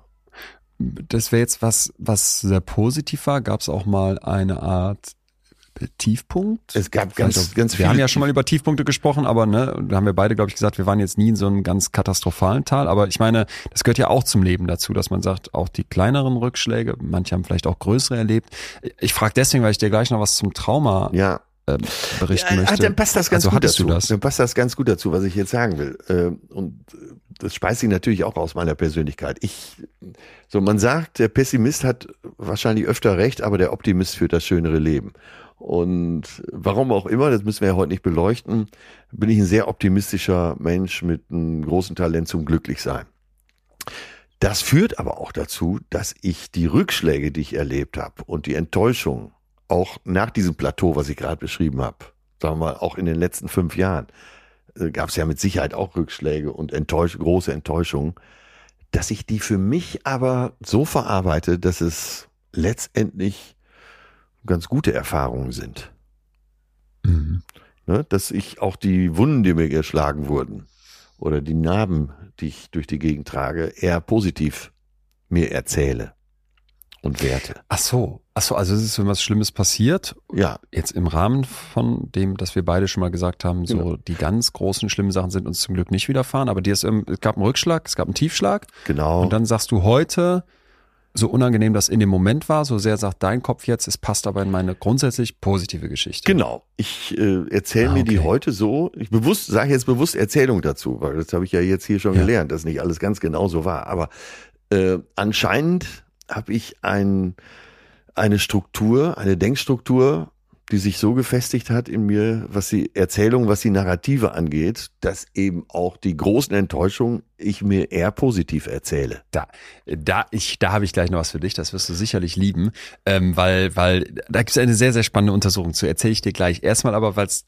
das hatte ich ja schon gerade gesagt, für mich ganz wichtig ist, dass wir beim Überlegen unserer Geschichte eben auch die, die negativen Punkte natürlich einbeziehen. Ja. Äh, Trauma. Also es passiert wirklich was lebenserschütterndes, ne, was als Wunde vielleicht auch bei dir bleibt. Das ist ein Moment, wo man sagen könnte, da wird dein Narrativ unterbrochen, ne? wo, wo Ja. man sich jetzt verschiedene Hirnstrukturen vorstellen kann, die dabei eine Rolle spielen, dass du eben in diesem Moment plötzlich die Erinnerungen auch ganz anders abspeicherst. Oft wird ja angenommen, dass die armen, traumatisierten Menschen dann durch Triggerwarnungen vor Gewalt äh, geschützt werden müssen, weil sie sich sonst an die Gewalt, die sie erlebt haben, wieder erinnert werden. Das habe ich hier schon mal erzählt, dass das mittlerweile stark hinterfragt wird, weil es eben oft ganz andere Erinnerungen sind, die dann in meine Geschichte eingehen. Zum Beispiel ein bestimmtes Parfüm, ein Auto von einer bestimmten Farbe oder eben ganz, ganz kleine Details, die dann die Betroffenen tatsächlich triggern, was zeigt, dass da eben in dem Moment von so einer traumatischen Erfahrung gar nicht mehr eine Geschichte von A nach B erzählt wird, Ja, sondern genau. dass eben sowas wie, wie sah der Raum aus? Wie war der genaue zeitliche Ablauf? Wie lange hat sowas gedauert? Was waren, was war so das Wichtigste, was jetzt ein Polizist wissen wollen würde oder jemand, der darüber einen Bericht schreibt? Das ist oft weg und es sind völlig absurde Kleinigkeiten, die aber eben jetzt gar keine auf den ersten Blick sinnvolle Geschichte mehr ergeben. Und da gibt es etwas, das man ja, es ist noch nicht so alt, ähm, mittlerweile ausprobiert, etabliert, und zwar die narrative Exposure Therapy. Wieder so ein englischer Begriff, NET wäre die Abkürzung, aber darüber würde man halt am meisten finden, wenn man es jetzt nochmal tiefer einsteigen möchte. Und narrative Exposure Therapy, auf Deutsch also so eine Art narrative hm, Expositionstherapie, die zielt darauf ab, dass ich sage, ich habe dieses, dieses, diese grausame Erfahrung gemacht. Und mir fehlt jetzt, dass ich das irgendwie in eine Geschichte packen kann. Ja, Und ja. mit der, unter der Anleitung eines Therapeuten versuche ich jetzt eine, eine chronologische Erzählung von meinem Leben zu erarbeiten. Ja, Ne? ja. Dabei geht's vielleicht erstmal vor allem auch um diese traumatische Erfahrung, aber auf keinen Fall nur. So, und das ist ein ganz wichtiger Punkt, dass ich halt sage, Okay, damit das überhaupt in die Geschichte, ins Drehbuch eingepflegt werden kann. Damit das nix ist, wo du sagst, das, das steht da wie so ein riesenhafter Ja. schwarzer Schrank in meinem Wohnzimmer Ja, und es ja. steht nur im Weg und ich krieg die Tür davon nicht auf und ich weiß gar nicht, was da genau drin ist und will und kann das vielleicht auch nicht, sondern dass du das angehst und bearbeitest so. Und ich erinnere mich an das Gespräch mit einer jungen Frau, die mir das sehr, sehr eindrücklich beschrieben hat, die also wirklich grausame Gewalterfahrungen gemacht hatte als Kind und auch wiederholt. Das war also Missbrauch durch den eigenen Bruder in der Familie, ne? Und Ja, du dachtest ja. wirklich, oh mein Gott. Und die erzählte das und meinte dann aber auch, ja, mit der Therapeutin hätte sie dann halt genau, es ging jetzt so in diese Richtung zumindest, genau sowas gemacht, dass es um dieses Erzählen des Ganzen geht in einem geschützten Raum. Und oft ist es dann wohl so, dass die Betroffenen in dem Moment, wenn sie das dann wirklich wieder aufmachen und diese Gefühle auch tatsächlich nach vorne holen, dass sie dann so ein bisschen den Boden unter den Füßen verlieren und dann, den Eindruck haben, jetzt zerbricht wieder alles. Aber die Idee ist also, wenn ich das jetzt mit dieser Therapiesituation gestärkt, ne, also Ja, als Stütze ja, für mich, ja. zusammen nochmal durchgehe, dass wieder eine Art Geschichte entstehen kann. Dass Das- meine. Autobiografie von diesem Riesenschrank, der da einfach nur steht, nicht befreit wird, sondern dass der einen sinnvollen Platz bekommt. Wollte ich gerade sagen, Dass dass, du dieses Möbelstück äh, möglichst sinnvoll in dein, in dieses Wohnzimmer einfügst. Genau. Und dass er genau. im günstigsten Falle eben auch nicht schwarz bleibt. ja, Ja, genau. ja, spannend. Leon, jetzt haben wir schon so viele Folgen über die Liebe gemacht und immer noch keinen einzigen Tipp gegeben, wo unsere ZuhörerInnen denn interessante, passende Leute kennenlernen können. Ich kenne tatsächlich eine Menge Leute, die über Dating-Apps ihr Perfect Match gefunden haben und die Dating-App Bumble macht es uns dabei so leicht wie nur irgendwie möglich und hilft mit gut durchdachten Möglichkeiten zur Profilgestaltung dabei, direkt zu sehen, wo man so seine Gemeinsamkeiten hat und ob man vielleicht auch auf das Gleiche aus ist. Genau, auf Bumble kann man nämlich auf den ersten Blick schon etwas Persönlichkeit durch das Profil strahlen lassen. Zum Beispiel mit den Interessenbadges, tiefe Gespräche oder Achtsamkeit im Profil kann man zeigen, dass man Lust auf ehrlichen Austausch hat. Durch erweiterte Filter könnt ihr sicherstellen, dass euch die Leute angezeigt werden, die euren Interessen entsprechen. Zum Beispiel nur Leute, die auch was Festes suchen oder genauso Couch Potatoes oder Fitnessfans seid wie ihr. Und interessante Leute oder besonders humorvolle Profile kann man dann mit Komplimenten belohnen und das Ganze sogar noch vor dem Match. So wird das Kennenlernen dann auf eine aufmerksame, witzige Weise auf ein tiefer gehendes Level gebracht. Und wenn ihr und euer Match euch beide für Psychologie, Achtsamkeit und tiefe Gespräche interessiert, dann habe ich auch noch direkt eine Date-Idee für euch. Hört eine Folge Betreutes Fühlen zusammen und der Gesprächsstoff für den Abend ist gesichert. Jo, das ist natürlich die beste Idee, eine gute Idee, äh, ihr Lieben da draußen. Ladet euch Bumble runter und entdeckt spannende Features, die es euch erleichtern, Leute kennenzulernen, die wirklich zu euch passen. Die Idee ist jetzt dabei, dass ich eben nicht sage, das ist der Ansatz dieser narrativen Exposure-Therapie, dass ich halt sage, ich muss jetzt nicht eine, mh, eine einzelne traumatische Erfahrung rauspicken und darum geht's dann nur, Ja. sondern es ist eigentlich das Versprechen, dass ich die Freiheit entwickle, zu reflektieren, was da passiert ist, ne? Dieses, diesen Heilungsprozess, der vielleicht ins, ins Stocken gekommen ist, wieder anzustoßen. Ja, wollen wir auch nicht ja. zu viel versprechen, aber das wären so Ansätze und dann am Ende im Prinzip mein gesamtes Leben reflektieren kann, also dass es eben nicht nur das ist, sondern dass ich halt sage, ich habe mich dem jetzt gestellt, ich bin da mit dir durchgegangen, aber es gab ja auch ein Leben danach, es gab vielleicht, das ist auch so ein Ansatz, in diesem Moment, dass man die Geschichte nochmal anders erzählt. Also, dass ich sage, stell dir mal vor, in dem Moment, wo du da diese Missbrauchserfahrung gemacht hast, da wäre jetzt dein älteres Du zu dir ins Zimmer gekommen, hätte dir die Hand ausgestreckt und gesagt, hör mal, ich stehe dir bei.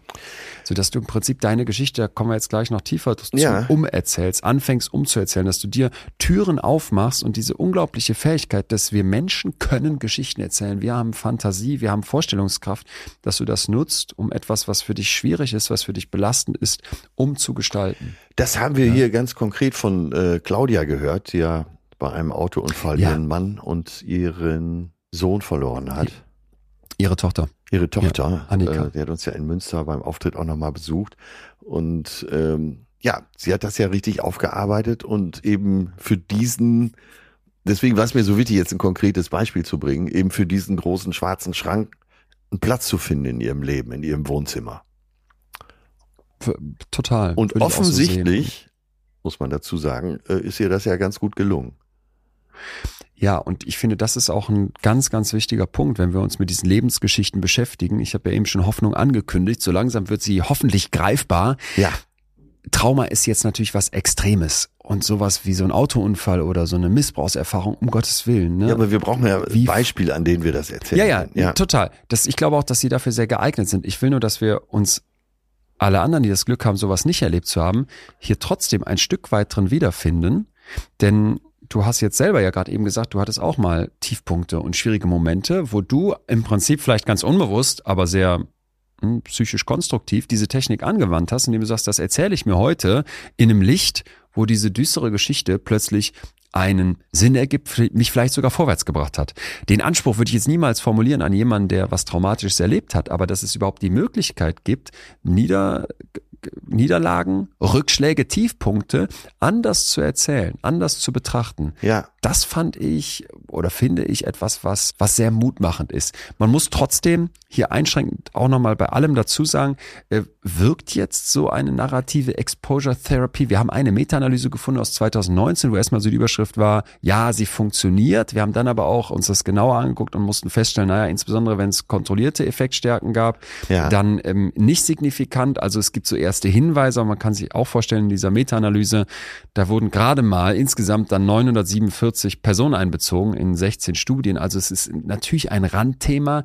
Ich will aber die Hoffnung oder gar nicht jetzt wieder kaputt machen oder verlieren, sondern ich glaube, Jetzt bin ich ganz anekdotisch aus meiner Ja. ähm, Erfahrung aus den Gesprächen mit den Leuten, aus dem, was du gerade gesagt hast und einfach aus dem, was ich auch an mir selber beobachte, sich zuzugestehen, ich darf uminterpretieren. Ich darf meine Genau. Geschichte umschreiben. Genau. Selbstwertdienlich umschreiben. Ne? Ähm, Und- Katastrophen nicht nur als Katastrophe darin belassen, sondern vielleicht als eine, wo, ja, das war grausam und schlimm, aber oder ich interpretiere selber noch was dazu, wie diesen Superhelden, der reinkommt und mir irgendwie die Hand reicht, damit ich das nicht alleine durchstehen muss. Das wäre was, was für mich total konstruktiv sein kann. Und da die große Frage, wo beginnt der Selbstbetrug? Und äh, das war das Erste, was ich bei diesem Thema gedacht habe. Ähm, bis wohin kann es gehen? Wo betrüge ich mich auch? Oder ist ein, äh, ein Umbiegen der Geschichte, ein, ein, ein, ein gewisses Betrügen sogar erwünscht therapeutisch? Da wollte ich jetzt gerade fragen. Da bist du doch eigentlich der prädestinierte Kandidat, um, äh, um diese Frage selber von dir zu beantworten. Ich kann es, kann es gar nicht äh, Ähm. einfach wissenschaftlich. Aber du erzählst ja viel. Ähm, auf einer Bühne, in deinen Büchern und so weiter, hier im Podcast natürlich auch. Also du bist ja jemand, der viel mit, viel, viel mit Sprache und viel mit Ja. Geschichten und Geschichten und Bildern arbeitet. Du hast ja eben auch schon gesagt, vielleicht verklärt man auch so ein bisschen und stellst Ja. jetzt die Frage nach dem, gibt's ein zu viel? Was ist denn dein, genau. das- deine Erfahrung da? Ja, das Wie viel ist- Selbstbetrug ist noch okay? Also ich glaube, wir sind uns alle einig darüber, dass es, dass ein gewisser Selbstbetrug immer dabei ist. Wenn Wahrscheinlich. der uns hilft zu leben. Und, Da, und darf ich ganz kurz sagen, vielleicht äh, ganz kurz, Atze, vielleicht ist es auch nicht immer Betrug, weil wir haben ja am Anfang, ganz am Anfang gefragt, na gibt's denn überhaupt diese eine Wahrheit? Ja. Wenn es darum geht, wer bin ich? Genau, Vielleicht also ist sehr es, gut, Vielleicht ist Betrug auch das falsche Wort. Vielleicht ist es ja ein, ein, ein zurechtbiegen und das kann ich jetzt in verschiedene Richtungen tun. Ähm, ganz konkret sage ich dir, äh, Töne und ich, also unser Manager und ich, wir sind beide sehr, äh, haben beide eine große Begabung, Geschichten zu erzählen. Die auch so zu erzählen, dass äh, der ganze Raum begeistert ist. und wir haben uns beide letztens angetrunken, muss ich dazu sagen, darüber gestritten, auch wirklich sehr gestritten. Es war Schnaps im Spiel. Äh, ich glaube, die Formulierung war, ich weiß nicht, wer davon angefangen ist. Wir haben uns gegenseitig äh, vorgeworfen, doch in unserem Erzählen sehr fantasiebegabt zu sein. Ja. Und daraus, da hörst du ja schon raus, fantasiebegabt klingt ja viel besser als betrügerisch. Als ne? Lügen.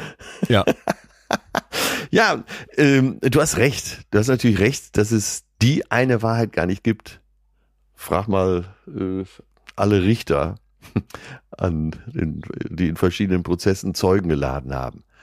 Und wo die Zeugen vielleicht nach bestem Wissen und Gewissen ihre Geschichte erzählen und du bei fünf Zeugen fünf verschiedene Versionen hast. Jo. Das haben wir hier schon mal behandelt. Frag mal, da, Das- frag mal die Lehrerin, wie die eigentlich damals die die Klassenarbeit gegeben hat. Vielleicht wird die jetzt erzählen, was wird, wird was ganz anderes erzählen. Weißt, vielleicht wird die sagen, was? Nee, ich habe da nicht den da ärgern wollen. Der war irgendwie, ich habe das Heft nicht gefunden. Das ist in dessen in Atzes Kopf dann so hängen geblieben, als Genau. hätte ich den da vor der Klasse bloßstellen wollen. In Wirklichkeit habe ich das Heft tatsächlich nicht gehabt. So, äh, weiß ich nicht. Ne, ist jetzt ist jetzt äh, will ich dir nichts Stimmt, und unterstellen. der war so ungeduldig und hat mich und so der war so genervt. ungeduldig. Oh. Ja. Und die ganze Ja, Klasse ja. war schon so, dass die alle von dem genervt waren und ne und du sitzt da und denkst, ich armes Opfer. Ja, Und sie würde wahrscheinlich erzählen, und dass er dann später mit meiner Enkelin geschlafen hat. das habe ich dem bis heute nicht verziehen. Das wäre dann ihre Geschichte, ja. Und du sagst wie Enkel, genau, das, das, war war deine mein Tochter. großes Trauma. Ja. Ja. Okay, also wir können ja vielleicht sagen, äh, gewissen Selbstbetrug würden wir uns zugestehen, wobei wir sofort fragen, ist es denn Selbstbetrug? So, aber da haben Wir es wieder. ähm, aber da haben wir wieder das ja? Zitat. Leider, das kommt, da kannst du dir zehnmal ins Ohr fassen. Das wird hier immer wieder auftauchen. Äh, wir haben die Kunst, die, wir haben die Comedy, wir haben das Geschichten erzählen, wir haben äh, unsere beschönigte Erinnerung, wir haben unsere Fantasiebegabung. Äh, jeder soll da einsetzen, was er will, um nicht an der Wahrheit zu sterben. Und das ist ein großes Zitat und das haut auch hin. Manchmal äh, geht nicht nur Wahrheit in unserem Leben. Wir müssen unsere Vergangenheit teilweise beschönigen, um äh, nicht zugrunde zu gehen. So, und da machst du mir jetzt das Feld auf für langsam Richtung Finale, weil wie wollen wir denn jetzt mit diesen Geschichten umgehen? Und wenn wir sagen, es ist nicht die große Wahrheit, die es hier zu suchen gilt, dann haben wir ja schon auch die Tür aufgemacht für, naja, wie machen wir es denn dann? Und wie können wir denn diese Geschichten vielleicht so nutzen, was wir heute alles mitgenommen haben, nämlich, dass wir sie über uns erzählen, Ja. dass wir sie vielleicht auch äh, nicht immer ganz realistisch erzählen müssen, dass sie Teil von Therapie sind, dass sie Menschen helfen können. Wie können wir das jetzt alles für uns einsetzen? Und da gibt es einen Bereich, der heißt Narrative Choices. Also ich mache Entscheidungen darüber, wie ich meine Geschichten erzähle. Da ist der Northwestern University Psychologe Dan McAdams wohl ein führender Experte. Und der hat eine eine Studie durchgeführt, das fand ich hochinteressant, wo der zwei Arten von Herangehensweisen unterscheidet, wie wir uns Geschichten über unser Leben erzählen. Und die englischen Begriffe sind Redemptive Story versus Contamination Story. Auf Deutsch wäre das sowas wie Erlösungsgeschichte Ja. versus Verschmutzungsgeschichte. Und es passt eigentlich ganz gut. Also der hat seit über 30 Jahren diese Idee der narrativen Identität erforscht und der fragt dann in seinen Narrative Interviews, in seinen Gesprächen, ja. Ja, ja, genau. Der fragt er dann die Personen, so wie ich dich jetzt heute total auch gefragt habe, sag mal, kannst du dein Leben vielleicht mal in Kapitel unter, unterteilen? Kannst du mal die, die Schlüsselszenen Ja. erzählen? Kannst du mal Höhepunkte, aber auch Tiefpunkte und du hast ja eben uns einen Wendepunkt erzählt, auch sowas fragt er ab, aber auch zum Beispiel frühe Erinnerungen, ne, wie aus der Kindheit. Das wäre sowas wie mit dem, mit der Klassenarbeit. Ja. So. Und dann versucht er, diese Leute zu motivieren, dass die mal so über ihre persönlichen Annahmen übers Leben und ihre Werte nachdenken und fragt die dann ganz zum Schluss, was ist denn so das zentrale Thema, die zentrale Stimmung deiner Geschichte? Also ganz viel davon haben wir heute äh, ausprobiert. Ja. Ne? Bestimmt könnte man sich nochmal mehr Zeit nehmen, aber ich glaube, wenn wir so ein Gefühl dafür haben wollen, dann haben wir das bekommen. Und dabei findet er jetzt verschiedene Muster, wie die Menschen die Geschichte ihres Lebens interpretieren. Und zwar sagt er, naja, Menschen, die eher so getrieben sind, der Gesellschaft was beizutragen und den zukünftigen Generationen, Ja. die erzählen eher so diese Erlösungsgeschichten. Und zwar Erlösung im Sinne von, es geht von schlecht zu gut. Ja, Ja, also er erzählt ja. dann zum Beispiel von einem Mann, der ist in äh, ganz bitterer Armut aufgewachsen und in schwersten Umständen. Und er hat gesagt, ja, aber genau das hat mich und meine Familie näher zusammengebracht. So. Genau. So, oder eine, eine Frau, die halt sagt, ich habe mich hier um einen sehr, sehr engen Freund gekümmert, ich habe den gepflegt. Und als dieser Freund dann gestorben ist, dann war das eine grausame Erfahrung, aber auch eine, die am Ende mein, mein Commitment, Krankenpflegerin zu sein, nochmal be- bestärkt hat, Ja, erneuert ja. hat, weil eigentlich hatte ich diese Art von Karriere schon aufgegeben. Also es ist eine, eine Herangehensweise, dass ich eine Geschichte über mein Leben erzähle, die von schlecht zu gut geht. Also es gibt irgendwann die Erlösung. Fällt mir gerade auf, passt ja wunderbar zu deinem Programm. Ja. Ähm, und dann andersrum wäre es also diese Verschmutzungsgeschichte, wo, und das kannst du jetzt schon herbeileiten, die Leute ihr Leben immer dreckiger machen. Ja, ja. Also es war mal gut und geht dann in Richtung, in Richtung schlecht. Ne? Also hier ist jetzt zum Beispiel eine Frau, die er zitiert, die sagt, naja, das, die Geburt meines Kindes, das war für mich wirklich ein absoluter Höhepunkt. Aber wenn die ihre Geschichte, ihre Lebensgeschichte erzählt, dann endet das mit dem Tod vom Vater dieses Babys, der drei Jahre später ermordet wurde. Und die Freude über die Geburt des Kindes war jetzt nur noch von dieser Tragödie überlagert. Jetzt finde ich das ein super Beispiel, weil wir hier merken, Ja. da kann diese Frau ja nichts für, für diese, dass da jemand umgebracht wird. Was für, was für eine grausame, was für ein grausames Ereignis. Aber wie sie jetzt die Geschichte dazu erzählt und auch nochmal hier, ich will jetzt nicht den Druck aufbauen, dass man sagt, ja, gute Frau, Sie müssten Ihre Geschichte anders erzählen. ist jetzt einfach nur die Feststellung von außen, ist halt eine, die von gut ins Schlechte geht. Und in dem Fall jetzt vielleicht durch äußere Umstände bestimmt, aber man könnte sich ja jetzt auch vorstellen, wie bei der Krankenschwesterin, wo der, wo der Freund gestorben ist, dass man es auch anders erzählen könnte. Und das ist einfach, fand ich, ich fand das super interessant, mich mal so zu fragen, ey, vielleicht gibt's da jetzt auch nicht einfach A oder B, das haben wir Ja. in der Psychologie selten, sondern dass ich mich mal frage, bin ich eher jemand, der mein Leben als Erlösungsgeschichte erzählt? Ne? Es wird irgendwie besser, es war mal schlimm, aber irgendwie am Ende gibt's immer die, die Erlösung, das, das gute Ende? Oder bin ich jemand, der sagt, boah, das geht hier bergab, ich habe hier die Kontaminationsgeschichte, die Verschmutzungsgeschichte. Aber jetzt auch für alle. Überleg doch mal, wie spannend das ist, sich Zeit zu nehmen und äh, über die Geschichte nachzudenken, wie du dein Leben erzählst und eben auch die Wendepunkte äh, für dich vielleicht mal so probeweise anders erzählst. Was wäre denn gewesen, wenn es so und so gewesen wäre? Wie du eben gesagt hast, vielleicht sind wir auch hinter der Fähre hergefahren. Das ist jetzt Ja. nur ein Beispiel aus den Geschichten, die du erzählt hast. Da gibt es sicher auch viel Dramatischeres. Es hätte ja auch ein Drama werden Ja. können. Davon mal abgesehen, Ja. dass äh, die Straße von Bonifatius, wo ihr mit dem Schlauchboot durch seid, eine der gefährlichsten Stellen überhaupt ist. Und es ist super spannend, ne? wenn du, und, und wie spannend ist das? Und das ist ja, das ist ja vielleicht das Spannendste an der Psychologie überhaupt, wenn du dein Leben betrachtest und denkst, äh, was steht da eigentlich für ein Roman? Total, total. Das ist, das ist so schön eigentlich, sich damit zu beschäftigen. Plus, dass wir anerkennen, dass vielleicht eine der wichtigsten Einsichten der Psychologie ist und auch der Psychotherapie und der Forschung dazu, Ja. dass wir Menschen eben in der Lage sind zu editieren, umzuschreiben, ganze Kapitel wegzuschmeißen, neu zu interpretieren. Also die Geschichte, die ich über mein Leben erzähle, die ist nicht eingeschränkt durch die Fakten. Ja. Ist vielleicht an den Fakten orientiert, aber in welchem Ausmaß ich das tue und wie viel ich dann noch dazu interpretiere, frei erfinde von mir aus sogar und vor allem aber auch anders beschreibe, als es vielleicht in dem Moment wahrgenommen wurde von mir, gerne mit Abstand, gerne mit Zeit. Das ist eine zentrale Fähigkeit. Ja. Und das Und wo habe ich welches Möbelstück hingestellt und aus welchem Ja, Grund? ja. Nehmen wir nur mal Ja. die Folge, die wir äh, fürs ZDF gemeinsam aufgenommen haben. Meine Harmoniesucht, die ich ja fast mein ganzes Leben lang als was Positives empfunden habe. Und mir jetzt das Wissen darüber, äh, was eben auch die negativen Seiten daran sind, äh, mich dieses Möbelstück Harmoniesucht ganz anders in mein persönliches Wohnzimmer zu stellen. Herrlich. So. Jetzt hast du natürlich schon was verraten. Ich weiß nicht, ob ich jetzt Ärger kriege vom Sender. Es wird, äh, ja, ihr lieben alle da draußen schöne- können das doch gar nicht schönere wissen, aber Werbung hat schon, kann man doch gar schöner, dafür ja, eine machen. schöne Werbung, die platzieren wir hier gerne. Super.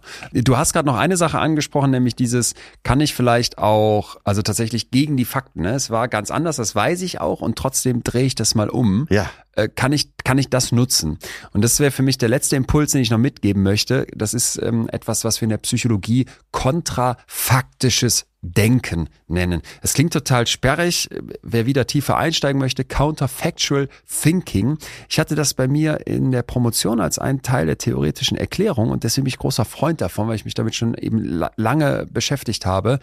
Also kontrafaktisches Denken wäre im Prinzip, es ist etwas passiert, das ist jetzt mal der Fakt, mein Mann ist gestorben, ne? Oder meine Chefin hat mich letzte Woche rausgeschmissen und jetzt versuche ich mal gegen die Fakten zu denken. Ja. So, das sowas wie was hätte sein können, was wollte ich das ist, was sollte sein, ne? Mein mein Kind hätte, sollte, dürfte nicht sterben. Das wollte ich alles nicht. Und dazu sind wir in der Lage. Also wir Menschen können kontrafaktisch denken. Das ist ja völlig klar. So, äh, warum ist das jetzt aber wichtig? Ja, ja. Da gibt es eine Untersuchung, die wurde 2010 von Laura Cray von der University of California, einer Psychologin in Berkeley, publiziert und von ihren Kolleginnen natürlich auch. Die haben also Menschen gefragt, kommt doch mal bitte in- in unser Labor. So, und jetzt ähm, reflektiert doch mal über so ganz signifikante Erfahrungen aus eurem Leben. Ja, und wie diese Erfahrungen ähm, euer Leben beeinflusst haben. Ja? Und jetzt stellt euch mal bitte vor, wie wäre euer Leben denn abgelaufen? Wo würdet ihr heute stehen, wenn diese Erfahrungen nicht stattgefunden hätten? Ja. Also, ich habe mir gedacht, dass, ich frage dich das ganz konkret. Atze, wie ist es zu der Entscheidung gekommen, Comedian zu werden? Du hast ja eben schon so ein bisschen beschrieben. Also Äh, das war eine ganz positive, in meiner Erinnerung, stand auf der Bühne, hab gedacht, das ist es. Ab da Ja. äh, war mir klar, das steht für mich jetzt ganz vorne, das muss ich machen, um glücklich zu sein. Und äh, viele andere äh, Aussichten, die ich hatte, habe ich dann zurückgestellt, weil ich wusste, äh, ja, da will ich hin. So, das ist jetzt de- der erste Teil der Studie. Jetzt splitten die die Versuchsperson auf in zwei Gruppen und die eine Gruppe muss jetzt noch eine weitere Frage beantworten, nämlich jetzt beschreib mir doch mal alle anderen Wege, die dein Leben hätte einschlagen können, wie es anders hätte laufen können, wenn das nicht passiert wäre. Ja. Also jetzt denken wir mal gegen den Fakt, dass du jetzt Comedian geworden bist und das auch heute noch bist und versuchen mal aufzuzeigen, naja, wie hätte es denn noch laufen können? Ja, Kannst du da äh, Wege auf, auftun? Ja, den ersten Weg, den ich dir erzähle, der kam von außen. Als ich 2003 den Deutschen Fernsehpreis gewonnen habe, äh, kamen doch etliche Anrufe äh, von Menschen, mit denen ich schon lange nicht mehr zu tun hatte, die es eigentlich auch gut mit mir meinten, die aber dann unter anderem auch ein Lehrer gesagt hat, ich hätte die Hand dafür ins Feuer legen können, dass du ins Gefängnis gehst. Das hat dir ein Lehrer gesagt? Mhm. Geil. Gibt's ein schöneres Beispiel? Nein, äh, das nicht, aber ich meine jetzt andere Lebenswege für dich. Also gut, Gefängnis wäre einer, völlig klar. Was Leon. hätte noch passieren können? Ganz klar, pass auch dramatisch das Beispiel jetzt äh, und vielleicht sogar noch schlimmer als das mit dem Gefängnis. Wenn ich, es hätte passieren können, das denke ich manchmal wirklich, dass über gewisse Umstände, dass ich in eine andere Clique gekommen wäre, andere Leute. Äh, bei mir wäre ja auch ein ganz normaler Job als Sachbearbeiter in irgendeiner Versicherung Ja. äh, möglich Ja. gewesen. Es hätte passieren können, und jetzt halte dich fest, dass ich Mitglied in einem Schützenverein werde. Ja, guck, vielleicht sogar Schützenkönig. Schützenkönig. Ja, ich hätte Das auch kann man ja wahrscheinlich nur einmal sein. Danach wärst du da Kassenwart geworden, wärst hauptberuflich Schützenvereins. ja, aber Mensch dieses geworden. Bild, wie ich da äh, gefeiert werde als Schützenkönig, wird ja bei mir im Wohnzimmer hängen. Ja, Ne? ja okay, ist doch gut. es- Das wäre also jetzt da. im Ernst. Immer noch da. Ich kann das nicht ausschließen, dass es durch bestimmte Umstände so weit gekommen wäre. Mhm. Sagen wir mal, fünf Freunde sind im Schützenverein, ich gehe dahin und sagt dann irgendwann, ach, so schlecht ist es gar nicht. Ja, aber jetzt mal ganz kurz. Okay, Schützenkönig, Gefängnis, hast du noch so ein bisschen realistisch? Okay, Versicherung hast du schon gesagt, das wäre für mich so ein bisschen realistischer. Aber das wären so Wege, die hätten passieren können. Äh, Was sehr realistisch ist, ist, dass ich als Verkäufer durch die Lande fahre, als Guck. Vertriebsmann. Und ich war immer wirklich, muss ich, das muss ich auch dazu sagen, ich war mit Leib und Seele Verkäufer. Das hat mir auch richtig Spaß gemacht und Ich glaube, du äh, könntest auch bis auf deine komische Sonnenbank da alles verkaufen. Einzelstück aus China, also die gebe ich nur meistbietend ab. genau, also pass auf. Okay, wir haben einen Eindruck bekommen. Deine sehr, sehr spannenden unterschiedlichen Wege, die du hättest vorstellen können. Das war jetzt hier Teil der Studie. In dem Experiment haben die dann eher sowas gesagt. Es waren jetzt ja äh, junge Menschen, die vielleicht noch nicht so viel Sachen erlebt haben. Ähm, Die sagten dann eher sowas wie, ja, hier zum Beispiel an diese Uni zu kommen ne, und hier mein Studium zu machen. Das war für mich so ein zentraler Punkt. Bei dir wäre das dann von mir aus Comedian jetzt zu sein nach all den Jahren.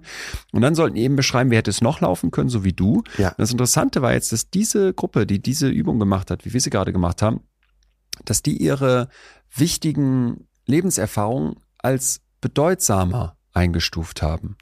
Die haben das dann nachher mehr wertgeschätzt. Äh, Sowas wie, ich bin hier an diese Uni gekommen, ne? Und das hat mein Ah, Leben okay. mehr Ja, Sinn ja, ja. verliehen. Da sagen die, okay, dieser Aussage stimme ich zu.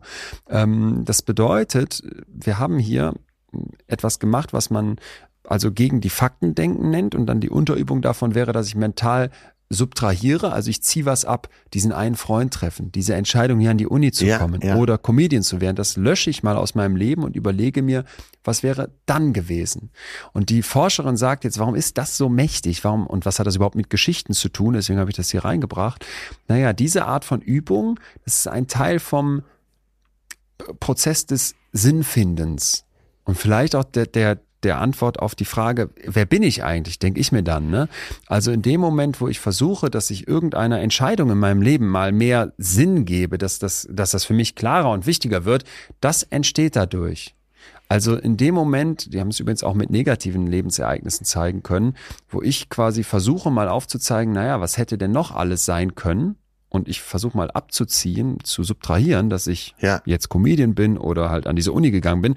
Da entsteht dann plötzlich ein stärkeres Sinngefühl für das, was ich tatsächlich gemacht habe. Das ist ein wichtiger Punkt. Und der zweite Punkt ist, dass diese Forschenden sagen, indem ich das mache, fange ich an, kohärentere Geschichten über mein Leben Ja, zu erzählen. ja. Und dass das wünsch, wünschenswert sein kann, das haben wir ja schon rausgearbeitet, ja. Die konnten dann zum Beispiel noch in einer anderen Studie zeigen, dass ähm, Menschen, die sowas abziehen, wie ich bin zu der Uni gegangen oder Comedian geworden, dass die nachher den Eindruck bekommen, dass dieses Ereignis tatsächlich so es sollte so sein, weißt du? Es Ja, sollte ja, so ja, sein, dass du. Comedian wirst. Es sollte so sein, dass du an diese Uni gehst. Es sollte so sein, dass du bei dieser Uni-Party damals diese nette Studentin am Tresen kennengelernt hast, die heute die Mutter deiner Kinder ist. Und dass eben das Ganze, dein Leben, nicht einfach random und zufällig ist, sondern dass du dem einen Sinn gibst. Dass du das Gefühl hast, ich stehe hier nicht als kleiner Haufen Sternstaub auf dem Planeten, der sich um die Sonne dreht, und das, das kann einen ja eigentlich nur fertig machen, sondern dass du das Gefühl bekommst, ey, das macht hier Sinn. Mein Leben hat, hat eine Struktur, Ja, hat eine ja. Richtung, hat einen Plot. Dass das etwas ist, was Menschen was gibt, das war für mich einfach das Wichtigste, von dem ich hoffe, dass wir das heute alle mitnehmen, weshalb es so zentral ist, sich damit zu beschäftigen. Welche Geschichten erzähle ich über mein Leben? Welche große, Ja. übergeordnete Thematik gibt's da? Habe ich eine Überschrift? Welche Kapitel ploppen immer wieder auf und wie gehe ich damit um?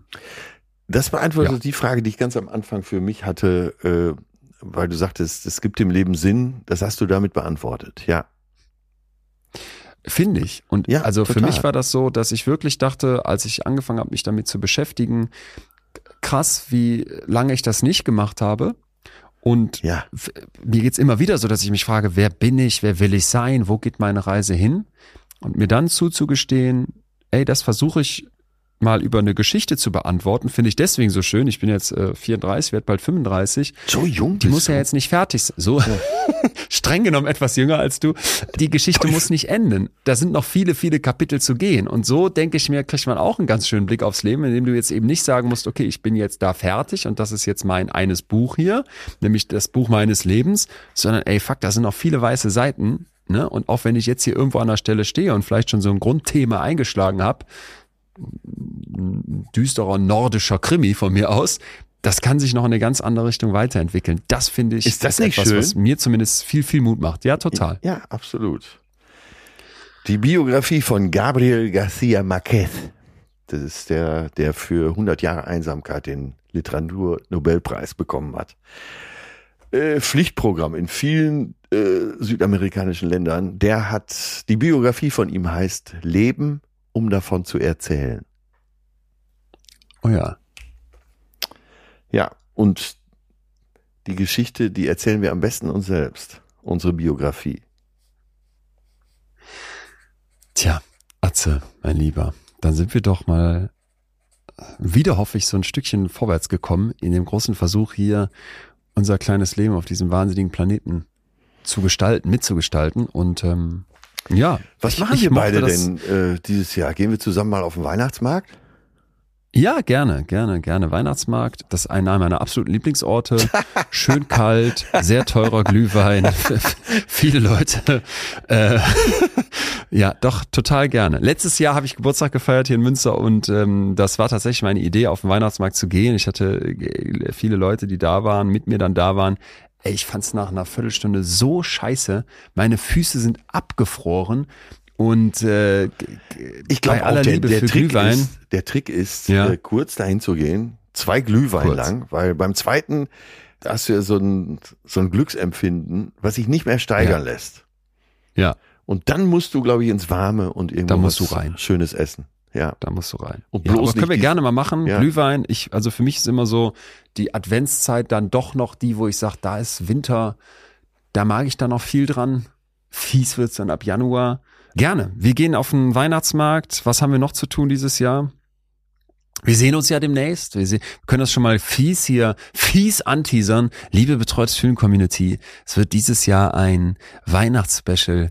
Oh, der absoluten Güteklasse A geben. Mehr wollen wir dazu noch nicht sagen, aber ihr könnt euch schon mal selber zu Hause ein bisschen Glühwein aufkochen und den und den Weihnachtsmann-Socken bügeln, den ihr dann an euren Kamin hängt, sofern ihr einen habt, sonst gerne so einen kleinen Gaskamin noch kaufen bei Nanunana und aufstellen, weil das, was wir beide vorhaben, mit, mit mit, wie sagt man, Gästen. Das wird, ah, ich könnte jetzt hier so eine Jingle Bells Musik, aber vielleicht Sophia, könntest hier so ein bisschen Weihnachtsmusik langsam drunter schneiden, damit wir, auch wenn es eigentlich noch viel zu früh ist, ähm, und jetzt stellt euch so ein bisschen vor, im Modus ne? kommen. Die Familie Ja. sitzt da und unterm Baum liegen Tickets für Atze Schröder, der Erlöser.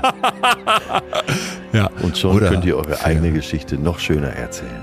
Oder für Leon Winscheid, Ja. die gute Gefühle-Tour. Ey Leute, Ey, ich, also ich besser kann euch Erfahrungsberichte, besser geht's nicht. Ey, gut, dass du es nochmal, Atze, gut, dass du es nochmal ansprichst. Wir beide sind auf Tour 2024. Haben wir das hier überhaupt schon erwähnt? Das Wahnsinnige ist ja, noch nie. Ich habe jetzt, ich habe jetzt festgestellt, es gibt dann Leute, die schreiben mir dann kurz vor Weihnachten stinksauer, es gibt keine Karten mehr. Was mache ich? Kannst du noch irgendwie? Oder äh, und dann denke ich jedes Mal, Leute, wir machen uns seit Monaten weisen wir darauf hin. Die äh, Shows sind eigentlich immer alle ausverkauft. Wartet nicht zu lange. Atze, gut, dass du es nochmal ansprichst, Ja, als hätten oder? wir es vorher abgesprochen. Ja, ist so. Hören uns nächste Woche Dienstag wieder. Atze, ich sende Küsse an dich. Ich komme auf jeden Fall zur Erlösertour. Da freue ich mich jetzt noch mal mehr drauf, wo ich weiß, dass ich an diesem Abend Hoche Bukaki kennenlerne. Sollte ich jemals bei dir auf die Bühne kommen in den nächsten Jahren, dann möchte Mhm. ich auch so angekündigt werden. Jetzt verrat nicht zu. Ver ich Nein, nein, ein nein, kleines nein, Special vor. Du verrätst aber bitte noch nichts. Liebe Leute, Küsse gehen raus an euch alle da draußen. Danke, dass ihr diese Woche wieder mit uns gefühlt habt. Übrigens wollen wir euch einladen, weil es gab sehr, sehr viel positives Feedback zu der Sonderfolge. Ähm, lasst doch ein Abo für diesen Podcast da, falls ihr es noch nicht gemacht habt. Ihr wisst, dass man eigentlich in allen Apps die Podcasts abonnieren kann. Falls nicht, guckt mal kurz nach. Das geht denkbar einfach. Äh, der Vorteil ist, ihr wisst immer, wenn eine neue Folge rauskommt und könnt quasi gar nicht verpassen, falls es hier demnächst mal wieder eine Sonderfolge gäbe, die sich sicherlich so lohnt wie die letzte.